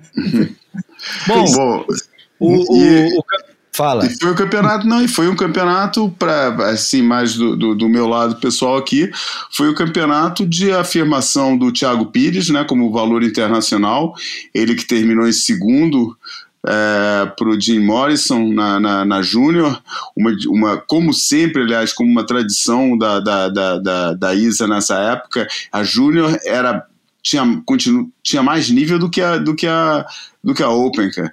É, esse ano o Brasil tinha uma seleção júnior muito forte com Raoni Monteiro, Marcondes Rocha, Marco Polo. É, o, o, a Austrália estava com Jim Morrison, Zane Harrison. É, e tinha mais gente aí, tinha mais gente que agora não estou lembrando, nos Estados Unidos e tal. Mas o Thiago Pires fez a final, por pouco não ganhou, fez a nota mais alta da final, não conseguiu uma segunda onda. É, e foi a afirmação, e foi a afirmação de Portugal também, que disputando em casa ficou em quarto lugar, um uma, uma posição totalmente impensável. Acho que antes disso, o melhor que Portugal tinha conseguido ter- teria sido nono ou oitavo, e ali conseguiu é, é, chegar na, na, na- na quarta.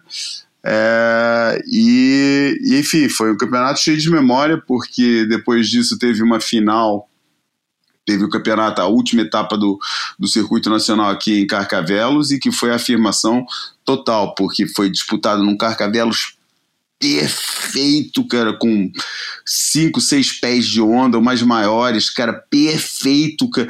teve, se não me engano, quatro notas 10 na final, é, e o, e o, e o Caio Saca porra, quebrou, cara, quebrou. É, é, mostrou que estava num patamar diferente, outro patamar, outro negócio, outro, outra conversa. Com, e estava com Gregório, Paulo do Bairro e João Antunes na final. E depois dessa final, cara, teve um problema lá de atribuição de resultado, título errado, atribuição de título com protesto.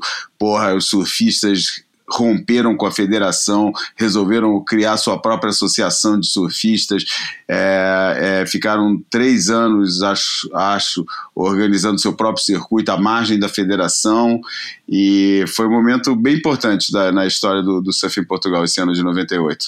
Primeiro com essa afirmação nos World Surfing Games e depois com a emancipação dos surfistas face à, à federação o ISA Surf Games de. World Surf Games de. Que não era ainda, hein?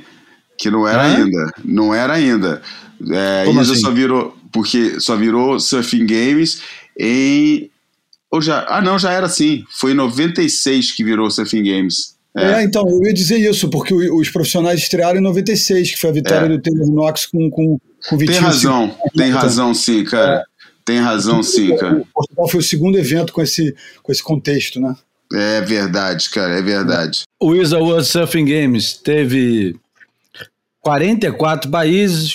O país campeão foi a Austrália, segundo o Brasil, que levou uma lavada, foi é, terceiro África do Sul, quarto Portugal, quinto França e sexto Estados Unidos, sétimo Havaí. Engraçado, né? Porque o Havaí compete independente dos Estados Unidos. Isso é uma das particularidades fascinantes do surf, né? A gente não pode perder esse tipo de coisa, né? É.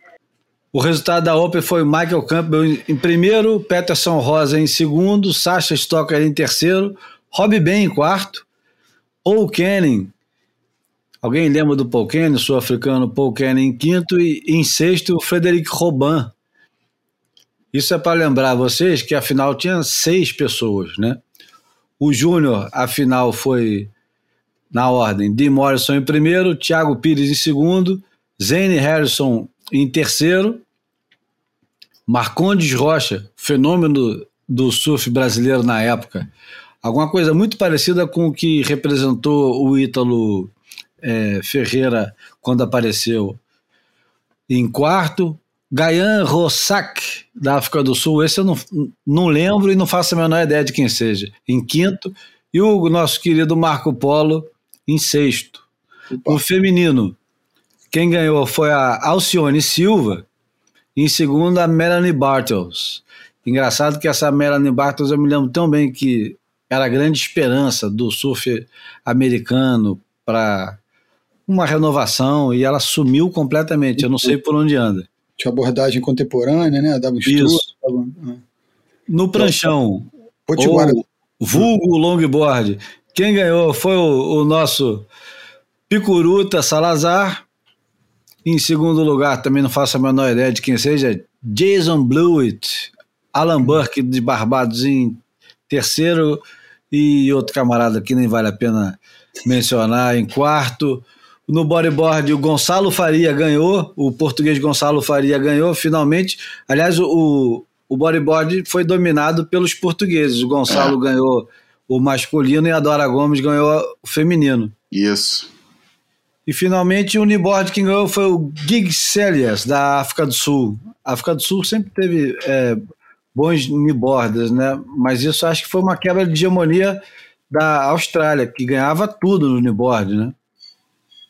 É verdade. Hoje em dia o cara é, faz locução dos eventos da WCL aqui na é Europa. É aquele carequinha, né? É, exatamente, ele mesmo.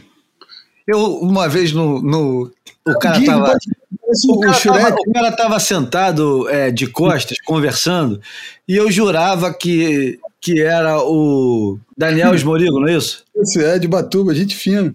Pô, eu achei que era o Esmorigo, cheguei atrás do cara e bati assim nas costas dele, falei, e aí, cara, tudo bem, beleza? E o cara ficou mirando com aquela cara assim. Como assim? Ainda bem que não deu um, ainda bem que não deu um pescotapa no cara, né? Eu imagino. Porra, cara é grande mesmo. É, eu não estava unindo os dois personagens, não, achando que eram duas pessoas diferentes. Eu me lembro muito dele. E conheci Bom, ele, não associei os dois. É. 98 foi o primeiro título mundial da Lane Beachley. É, dessa vez o, o circuito foi simultâneo, tinha só é, quantas etapas? 11 etapas. A Lane Beachley dominou, ganhou quantos? Um, dois, três, quatro, cinco. Ganhou cinco de 11 etapas, né? É bastante. Aliás, ganhou seguido. Ganhou Bells Beach, Manly e Tokushima seguido, e depois ganhou de novo seguido é, Huntington e Rossegor. Foi o, o, o, o, título do WQS do Fábio Gouveia, ah, com Vitinho bom. em segundo, Cristiano Espirro em terceiro. Esse ano o, o WQS teve 38 etapas. Você vê que em 98 deu uma encolhida boa, né? Porque acho que é. no ano anterior tinha 50 etapas. É. 98 já para menos de 40 é uma perda grande, né? Nessa época o Brasil ainda é, tinha um, um, papel firme né, na classificação pelo WQS. Firme, ainda existia aquela tradicional perna sul-americana, né, que tinha evento Uruguai, Argentina, Brasil em Floripa, enfim. O circuito mundial principal, o masculino, foi vencido pelo Kelly Slater, foi o sexto título mundial do Kelly Slater. O, o circuito tinha 11 etapas, as três primeiras na Austrália, duas no Japão, duas na França, uma na África, uma nos Estados Unidos, Brasil e Havaí. E esse ano foi um ano fascinante, porque o, Mick Campbell e o Danny Wills, principalmente o Danny Wills começa ganhando é, os dois campeonatos no Japão. O Slater começa muito bem ganhando a primeira etapa em Kira. Depois é aquele título fantástico do Okilupo na final em Bells contra o Shane Dorian. Shane Bashing ganha o Coco Surf Classic contra o Sonny Garcia em Manly. Engraçado, né? É, depois o Danny Wills ganha duas etapas seguidas, final com Corey Lopes e com Shane Bashin. Shane Bashin começa muito bem também, mas o, o, o Danny Wills começa de forma é, avassaladora. Como é que era o nome do técnico que treinava o Danny Wills e o Mick Campbell, João? Puta, cara. É... Nome composto, né? É. Rob Roland Smith, não. Não, não era não. ele, não. Não, não é, era esse cara. Eu quero, né? É. Cara, não, cara, não vou lembrar agora, cara. Mas tinha Enfim, um cara que depois... treinava os dois, é. Depois, em, em Jeffreys Bay, o Michael Mangaberry ganha do Sunny Garcia na final. Pá, Nequinho tirou quinto nesse evento, é. Em Huntington Beach, o Andy Aros ganha do Michael Campbell, aquela cena que o, o, Bruno já comentou aqui, mas vai comentar hoje de novo. Uhum. O, o, o Rip Pro em Rossegora é vencido pelo Demi Hardman, vejam só. já em, em, final de festa total, né? É. O campeonato seguinte, o Cana Beach Lacanau Pro, foi interrompido porque não teve onda. Todo mundo terminou em, em quinto, né? Ou em nono, já nem lembro mais quem é, foi. É. E aí chegamos ao Rio Marathon Surf. Marathon era o quê mesmo? Era tipo um Gatorade, né? Ainda existe? Energético da, da, da Kaiser, né? Porque era... Bebida, bebida isotônica, isso? Isso. O Peterson Rosa, numa virada espetacular, vence o, o Mick Campbell e tira o título mundial dele.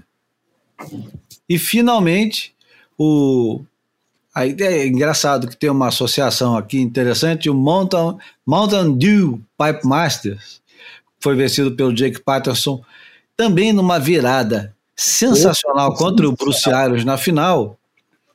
É, também patrocinado por uma bebida dessas açucaradas que na época estavam fazendo muito sucesso patrocinando surf, hein? que coisa curiosa.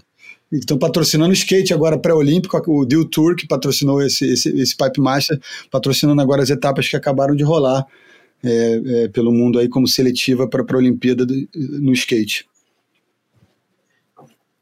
Enfim, Não, o, tenho, o vamos, fazer a palhinha, vamos fazer a palhinha. Vamos. Rápido, não, porque pô, os caras estavam com a cerveja na beira d'água, o Wolfpack, a galera, pô, a entourage toda do Bruce Irons, esperando a vitória do, do Havaiano, que enfim.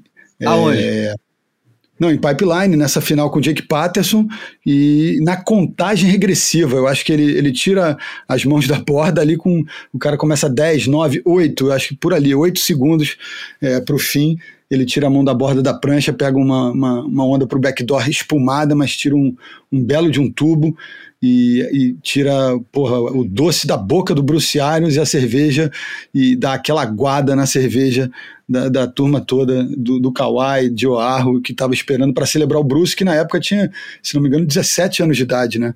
E também tem a obrigação de dizer que quando eu perguntei para o Slater se, é, se ele tivesse que escolher um evento que simbolizasse uma, uma, uma, grande memória na vida dele, de felicidade, de, de vitória, e ele lembrou desse evento, que ele não ganhou, que ele perdeu nas semifinais, mas que ele é, encerrou aí uma, uma, uma era de seis títulos mundiais, e inclusive em 99 ele não apareceu para competir o circuito inteiro e só o faria a partir de 2002, né? Então tem todo esse simbolismo. Para mim, uma coisa que eu lembro demais é que esse campeonato foi o primeiro campeonato, primeiro Pipe Master que eu vi com transmissão pela internet, numa janela que devia ser uhum. mais ou menos o, o tamanho de uma foto 3x4. E eu me lembro de assistir a, a última onda do, do Jake Patterson contra o Bruce Irons naquela janela minúscula, possivelmente num, num PC eu morava, eu morava na Gávea e estava entrando nesse mundo de computadores e tal. No, eu era um pouco arredio com, com tecnologia, aquele cara que quer resistir. Enfim, e aí fiquei encantado, caramba. Eu me lembro, inclusive, de estar tá comentando o campeonato agora, já nem lembro com quem, mas me, comentando numa ferramenta que chamava IRC, ou era é, aquela que fazia oh, como é que era o nome daquele negócio? Uma é. ferramenta que, que era o WhatsApp da época. Era o Messenger, né? Não, não. Ah, anterior. eu já sei. O Q, Q. É, era Q alguma coisa, né, cara? Pô, que era igual uma máquina de escrever, exatamente, cara. Putz. Outro dia eu ouvi falar disso, ah, cara. O Cezinha Chaves que adorava, cara. Tô me lembrando que o, algum ouvinte há, há de nos lembrar depois. É, verdade. Não é IceQ, não, é, mas era um, alguma coisa com Q. Eu mesmo. acho que era o IceQ mesmo. Era? ICQ, era ICQ. Acho que era o ICQ mesmo. ICQ, então, acho que era isso eu, mesmo. Cezinha, é. eu, eu, era homem das cavernas, mas o Cezinha, que trabalhava comigo, sempre falava, enfim, já usava na época Mac Maníaco. E ah, então, lembrei, a memória realmente tem que ser estudada. Enfim, vamos lá para o contexto, porque 98 é interessante. É, o campeonato do Rio, né? Podia decidir o título, porque o Mick Campbell e o Danny Wills, que era primeiro e segundo, né? O Mick Campbell estava em primeiro e o Danny Wills. Quer dizer, quando chegou no Rio, quem estava em primeiro? Era o Mick Campbell ou era o, o Danny Wills? Não, eu acho que já era o Mick Campbell. O Danny o Mick Campbell foi, foi metade, né? muito né? consistente no, no. O Rio, foi an... o Rio foi antes do, do. Foi entre Europa e Hawaii, não foi? Exato. Nessa época. Então já chegou o Mick Campbell na frente, que ele, ele ganhou é. em Portugal, cara. Isso. Então, na, no Rio de Janeiro, o Mick Campbell ganhava até dois minutos para o término. Me lembro que nesse dia a gente estava trabalhando, Bruno, no mesmo hum. lugar, a gente estava junto na, hum. na areia da praia, estava chovendo. Hum. Deu, deu uma chuva no final, assim, nos minutos finais, deu uma chuva, todo mundo foi se abrigar. Você vai lembrar disso, porque tem um particular nessa história que o, o, eu não me lembro se era o Serginho ou se era hum. o Gabriel que estava filmando, hum. mas ninguém filmou a onda da virada. Só o cara que trabalhava para o Bocão e para o Antônio. Uhum. Porque o Bocão e o Antônio, eles estavam preparados sempre para filmar tudo, independente de chuva, sol, neve, é, pedra, o que fosse.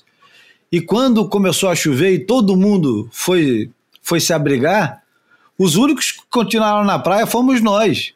Na praia uhum. mesmo, ali na beira, porra, levando chuva, ventando, tava ventando leste. Uhum.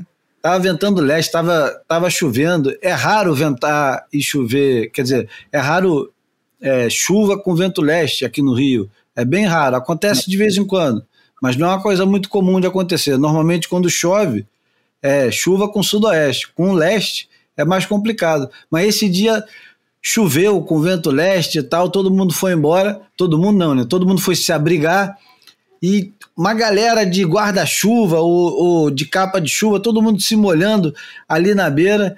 Eu me lembro que tinha um praticávelzinho, a gente ficou sentado é, em cima. Na hora que começou a chover, a gente foi para debaixo. Muita gente, devia ter, sei lá, 15, 20 pessoas, todo mundo apertado embaixo, não podia mexer, porque senão ia, ia balançar a câmera, lembra disso? Lembro, lembro. E foi o Serginho Queiroz mesmo, né? O Gabriel estava de assistente na época. E aí, cara, o, o Peterson Rosa faltando, sei lá, um minuto, um minuto e meio, pega uma onda, acerta duas rasgadas e acerta um aéreo que era raríssimo de acertar, e o Peterson não era famoso por acertar aéreo, e virou o resultado num, numa explosão quase de gol no Maraca, quando deram o resultado. Foi. Né? Quando o Peterson virou, foi uma coisa de, de herói nacional, né? Saiu em tudo quanto é lugar. Foi a primeira vitória do Peterson no WCT. Ele já estava há sete anos. Fazia três anos que um brasileiro não ganhava uma etapa do WCT. Tinha Lacanô 95, isso mesmo. E isso tudo eu não tenho na minha memória. Isso tudo eu tô olhando do site dos nossos amigos. o Data Surf, tá escrito lá, cara, tá tudo guardado lá, documentado. Por isso que é importante. Fábio Cabral. Por isso que é importante o impresso. É por isso que é importante você saber aonde buscar uh, as informações certas. É. Isso vale para tudo. É. E Desde 2000 e não, desde 91, quando o Teco venceu no Rio de Janeiro, um brasileiro não era campeão de uma etapa do mundial é, aqui no Brasil. E vitória do Teco que ele não entrou na final porque o Sani estava machucado, né? Então ainda teve esse, esse, essa virada, esse, esse tempero da emoção que foi, foi espetacular realmente. Muito Enfim, muita gente não concorda com aquele resultado, né? Bruno Coutinho, se estiver nos ouvindo, é um dos que não concorda. Mas no, no texto ainda diz o seguinte, que para esclarecer de vez o negócio aqui. Com o resultado, Mick Campbell, então com 24 anos, ultrapassou seu conterrâneo Danny Wills, eliminado no quarto round no ranking WCT. Faltando apenas uma etapa para o encerramento da temporada, quatro surfistas tinham chance de conquistar o título mundial: Mick Campbell, Daniel Wills, Kelly Slater e Shane Bashing. O Fábio Gouveia foi eliminado na sexta-feira pelo Marco Quilupo. Sexta-feira, a gente quer dizer aqui, três dias antes de acabar o campeonato. É. Fique dito, né? Porque hoje em dia não tem mais esse negócio. É. O Gouveia tinha conquistado o título WQS por antecipação. É bom dizer isso. E enfim, e aí vem a grande história do, de 1998, que é o, o, o campeonato do Pipe Master. Deixa eu só e... fazer uma, uma, mini parênteses para lembrar da bateria do terceiro round, Slater e Tinguinha Lima, que foi pau a pau e que foi linda de assistir, uma valinha para a direita, ondas é, sem vento, e o Tinguinha deu uma dura no Slater fenomenal. Mas eu só queria lembrar dessa, bola para frente. Já passam de duas horas. Bom, hum. no, no Pipe Master, tudo que o Mick Campbell precisava, acho que era para passar. Ele precisava passar duas baterias. Acho que ele precisava passar uma ou duas baterias. Não era muita coisa. E aí ele tem um apagão completo durante o Pipe Master. Tanto ele quanto o Danny Wills, que eram os favoritos a ganhar o título mundial, tem um apagão no Pipe Master, não passam bateria. O Kelly Slater precisava, mais uma vez, daquela configuração absurda, né? e naturalmente ele chegou na, na no resultado que ele precisava. Que era a partir quando ele ganhou do Rob Machado nas quartas, ele saiu já carregado, repetindo um pouco aquela cena de 95, os dois carregados nos ombros da galera, com o Slater já coroado ex-campeão do mundo. Ah, isso eu não lembrava mesmo. É, é, tem uma outra cena parecida com aquela de 95, os dois no, no, nos ombros da, da, da, turma toda lá, e o Slater. É, é, é esse momento que ele diz que é, que é que é a gr grande memória dele das competições. O hexacampeonato materializado na saída da água com o Machado ali. Bom, a gente já encerrou, a gente já encerrou 1998 e a gente está indo para ah. mais um programa daqueles gigantescos, sem cumprir a promessa de falar da resposta do Annie Lynch. Esse é o segundo é programa. É verdade. E sem falar que a gente não vai falar. Pessoais, cara. Pô, deixa eu falar rapidinho que foi em 98 que eu fui para Todos os Santos lá, que o Burley ganhou o Mundial de Ondas Grandes da ISA. Puta que pariu, eu, eu teve essa também, um cara. Esse evento, maneira. É. Cara, esse evento é fundamental, cara. Esse evento é fundamental é, na história do surf, cara. Via, cara. E depois, né, pré-internet, né, cara? Um telefonezinho e um, e um bloquinho de anotações de contatos. Posso ter pedido até algum contato para o Júlio. Eu entrevistei Sam George na Surfing, entrevistei o Steve Passman no Surfer Journal, entrevistei o Ivan Slater em outra redação. Passei uma, uma vassourinha lá na ali, Costa Mesa e região ali do, do sul da Califórnia, fazendo um monte de entrevista legal, conteúdo bacaníssimo até aquele momento foi o auge da, da, minha, da minha vida né, nessa, nessa brincadeira aí de surf, jornalismo e adjacências. E esse, né, esse campeonato aí, esse campeonato aí foi o campeonato que iniciou toda essa essa essa loucura com onda grande, XXL, essa porra toda começou ali naquele campeonato, é. cara.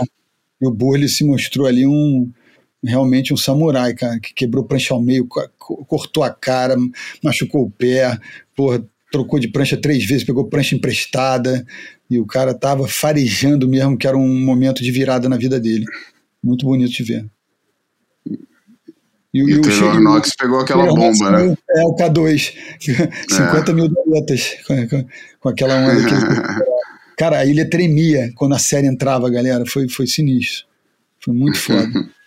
Eu nunca tinha visto, eu ainda não tinha ido para o Hawaii na época. Eu não tinha, nunca tinha visto onda daquele tamanho na minha vida.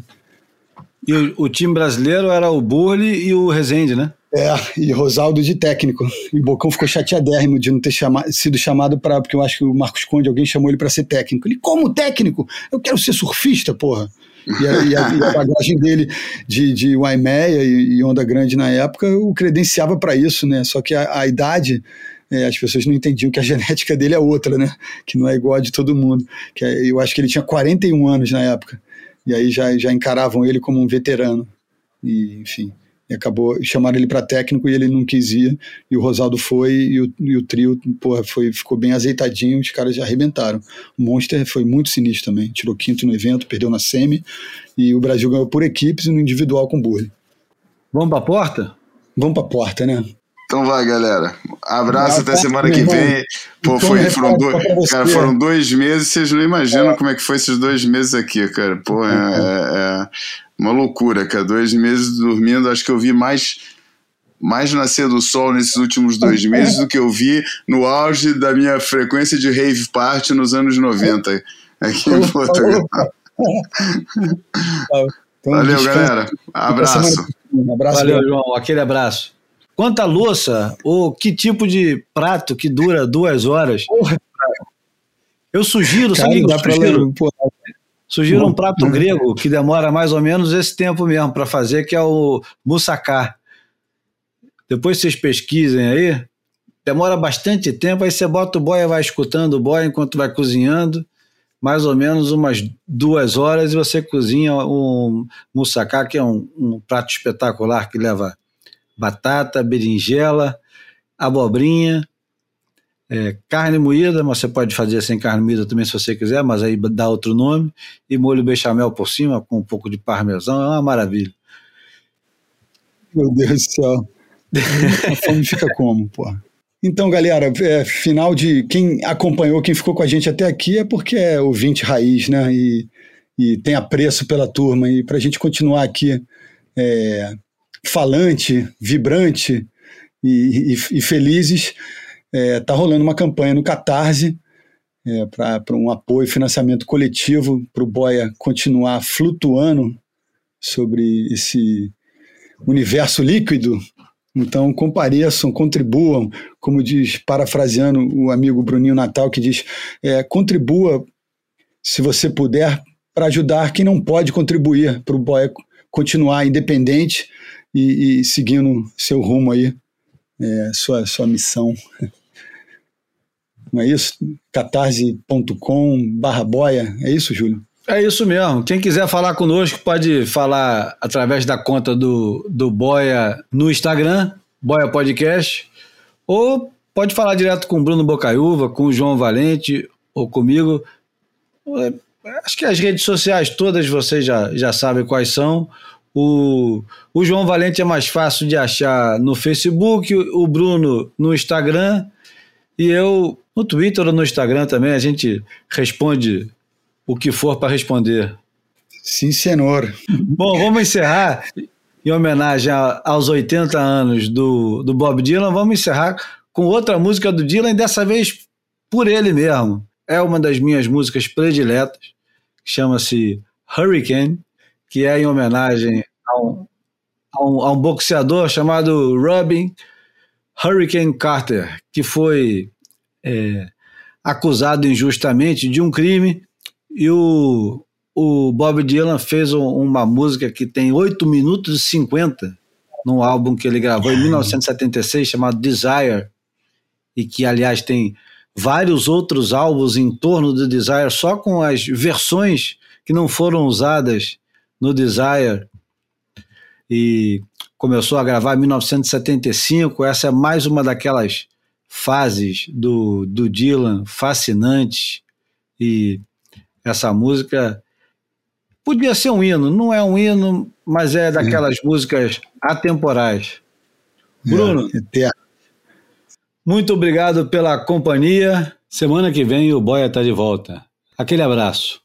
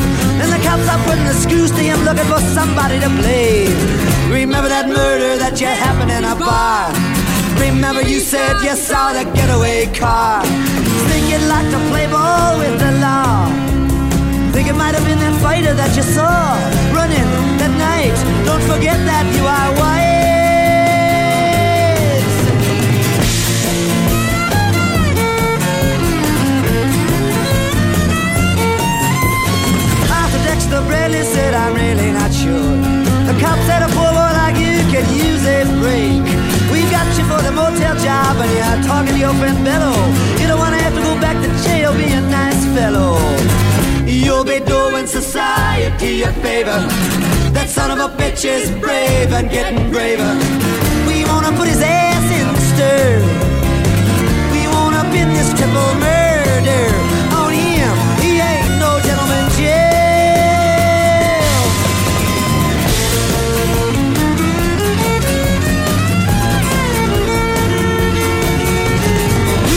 take a man out with just one punch, but he never did like to talk about it all that much. It's my work, he'd say. I do it for pay.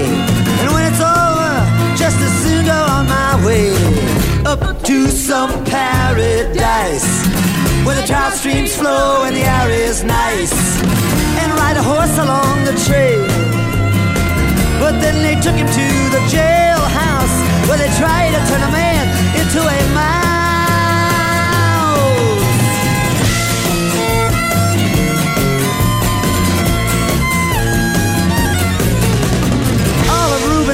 Cards were marked in advance. The trial was a pig circus, he never had a chance. The judge made Ruben's witnesses drunkards from the slums.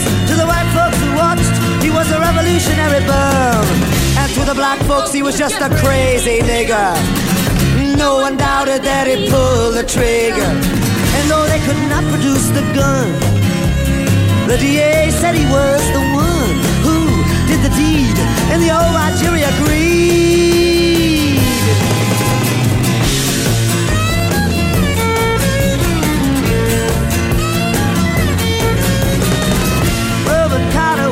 Falsely tried.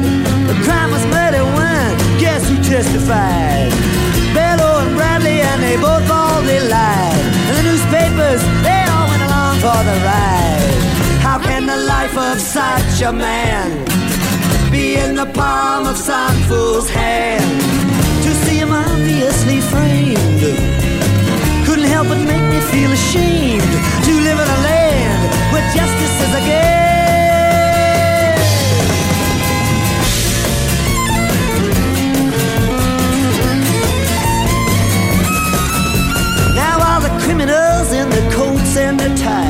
Are free to drink martinis and watch the sunrise. While Ruben sits like Buddha in a ten-foot cell, an innocent man in a living hell. Yes, that's the story of the hurricane. But it won't be over till they clear his name and give him back the time he's done. Put in a prison cell, but one time he could have been the champion of the world.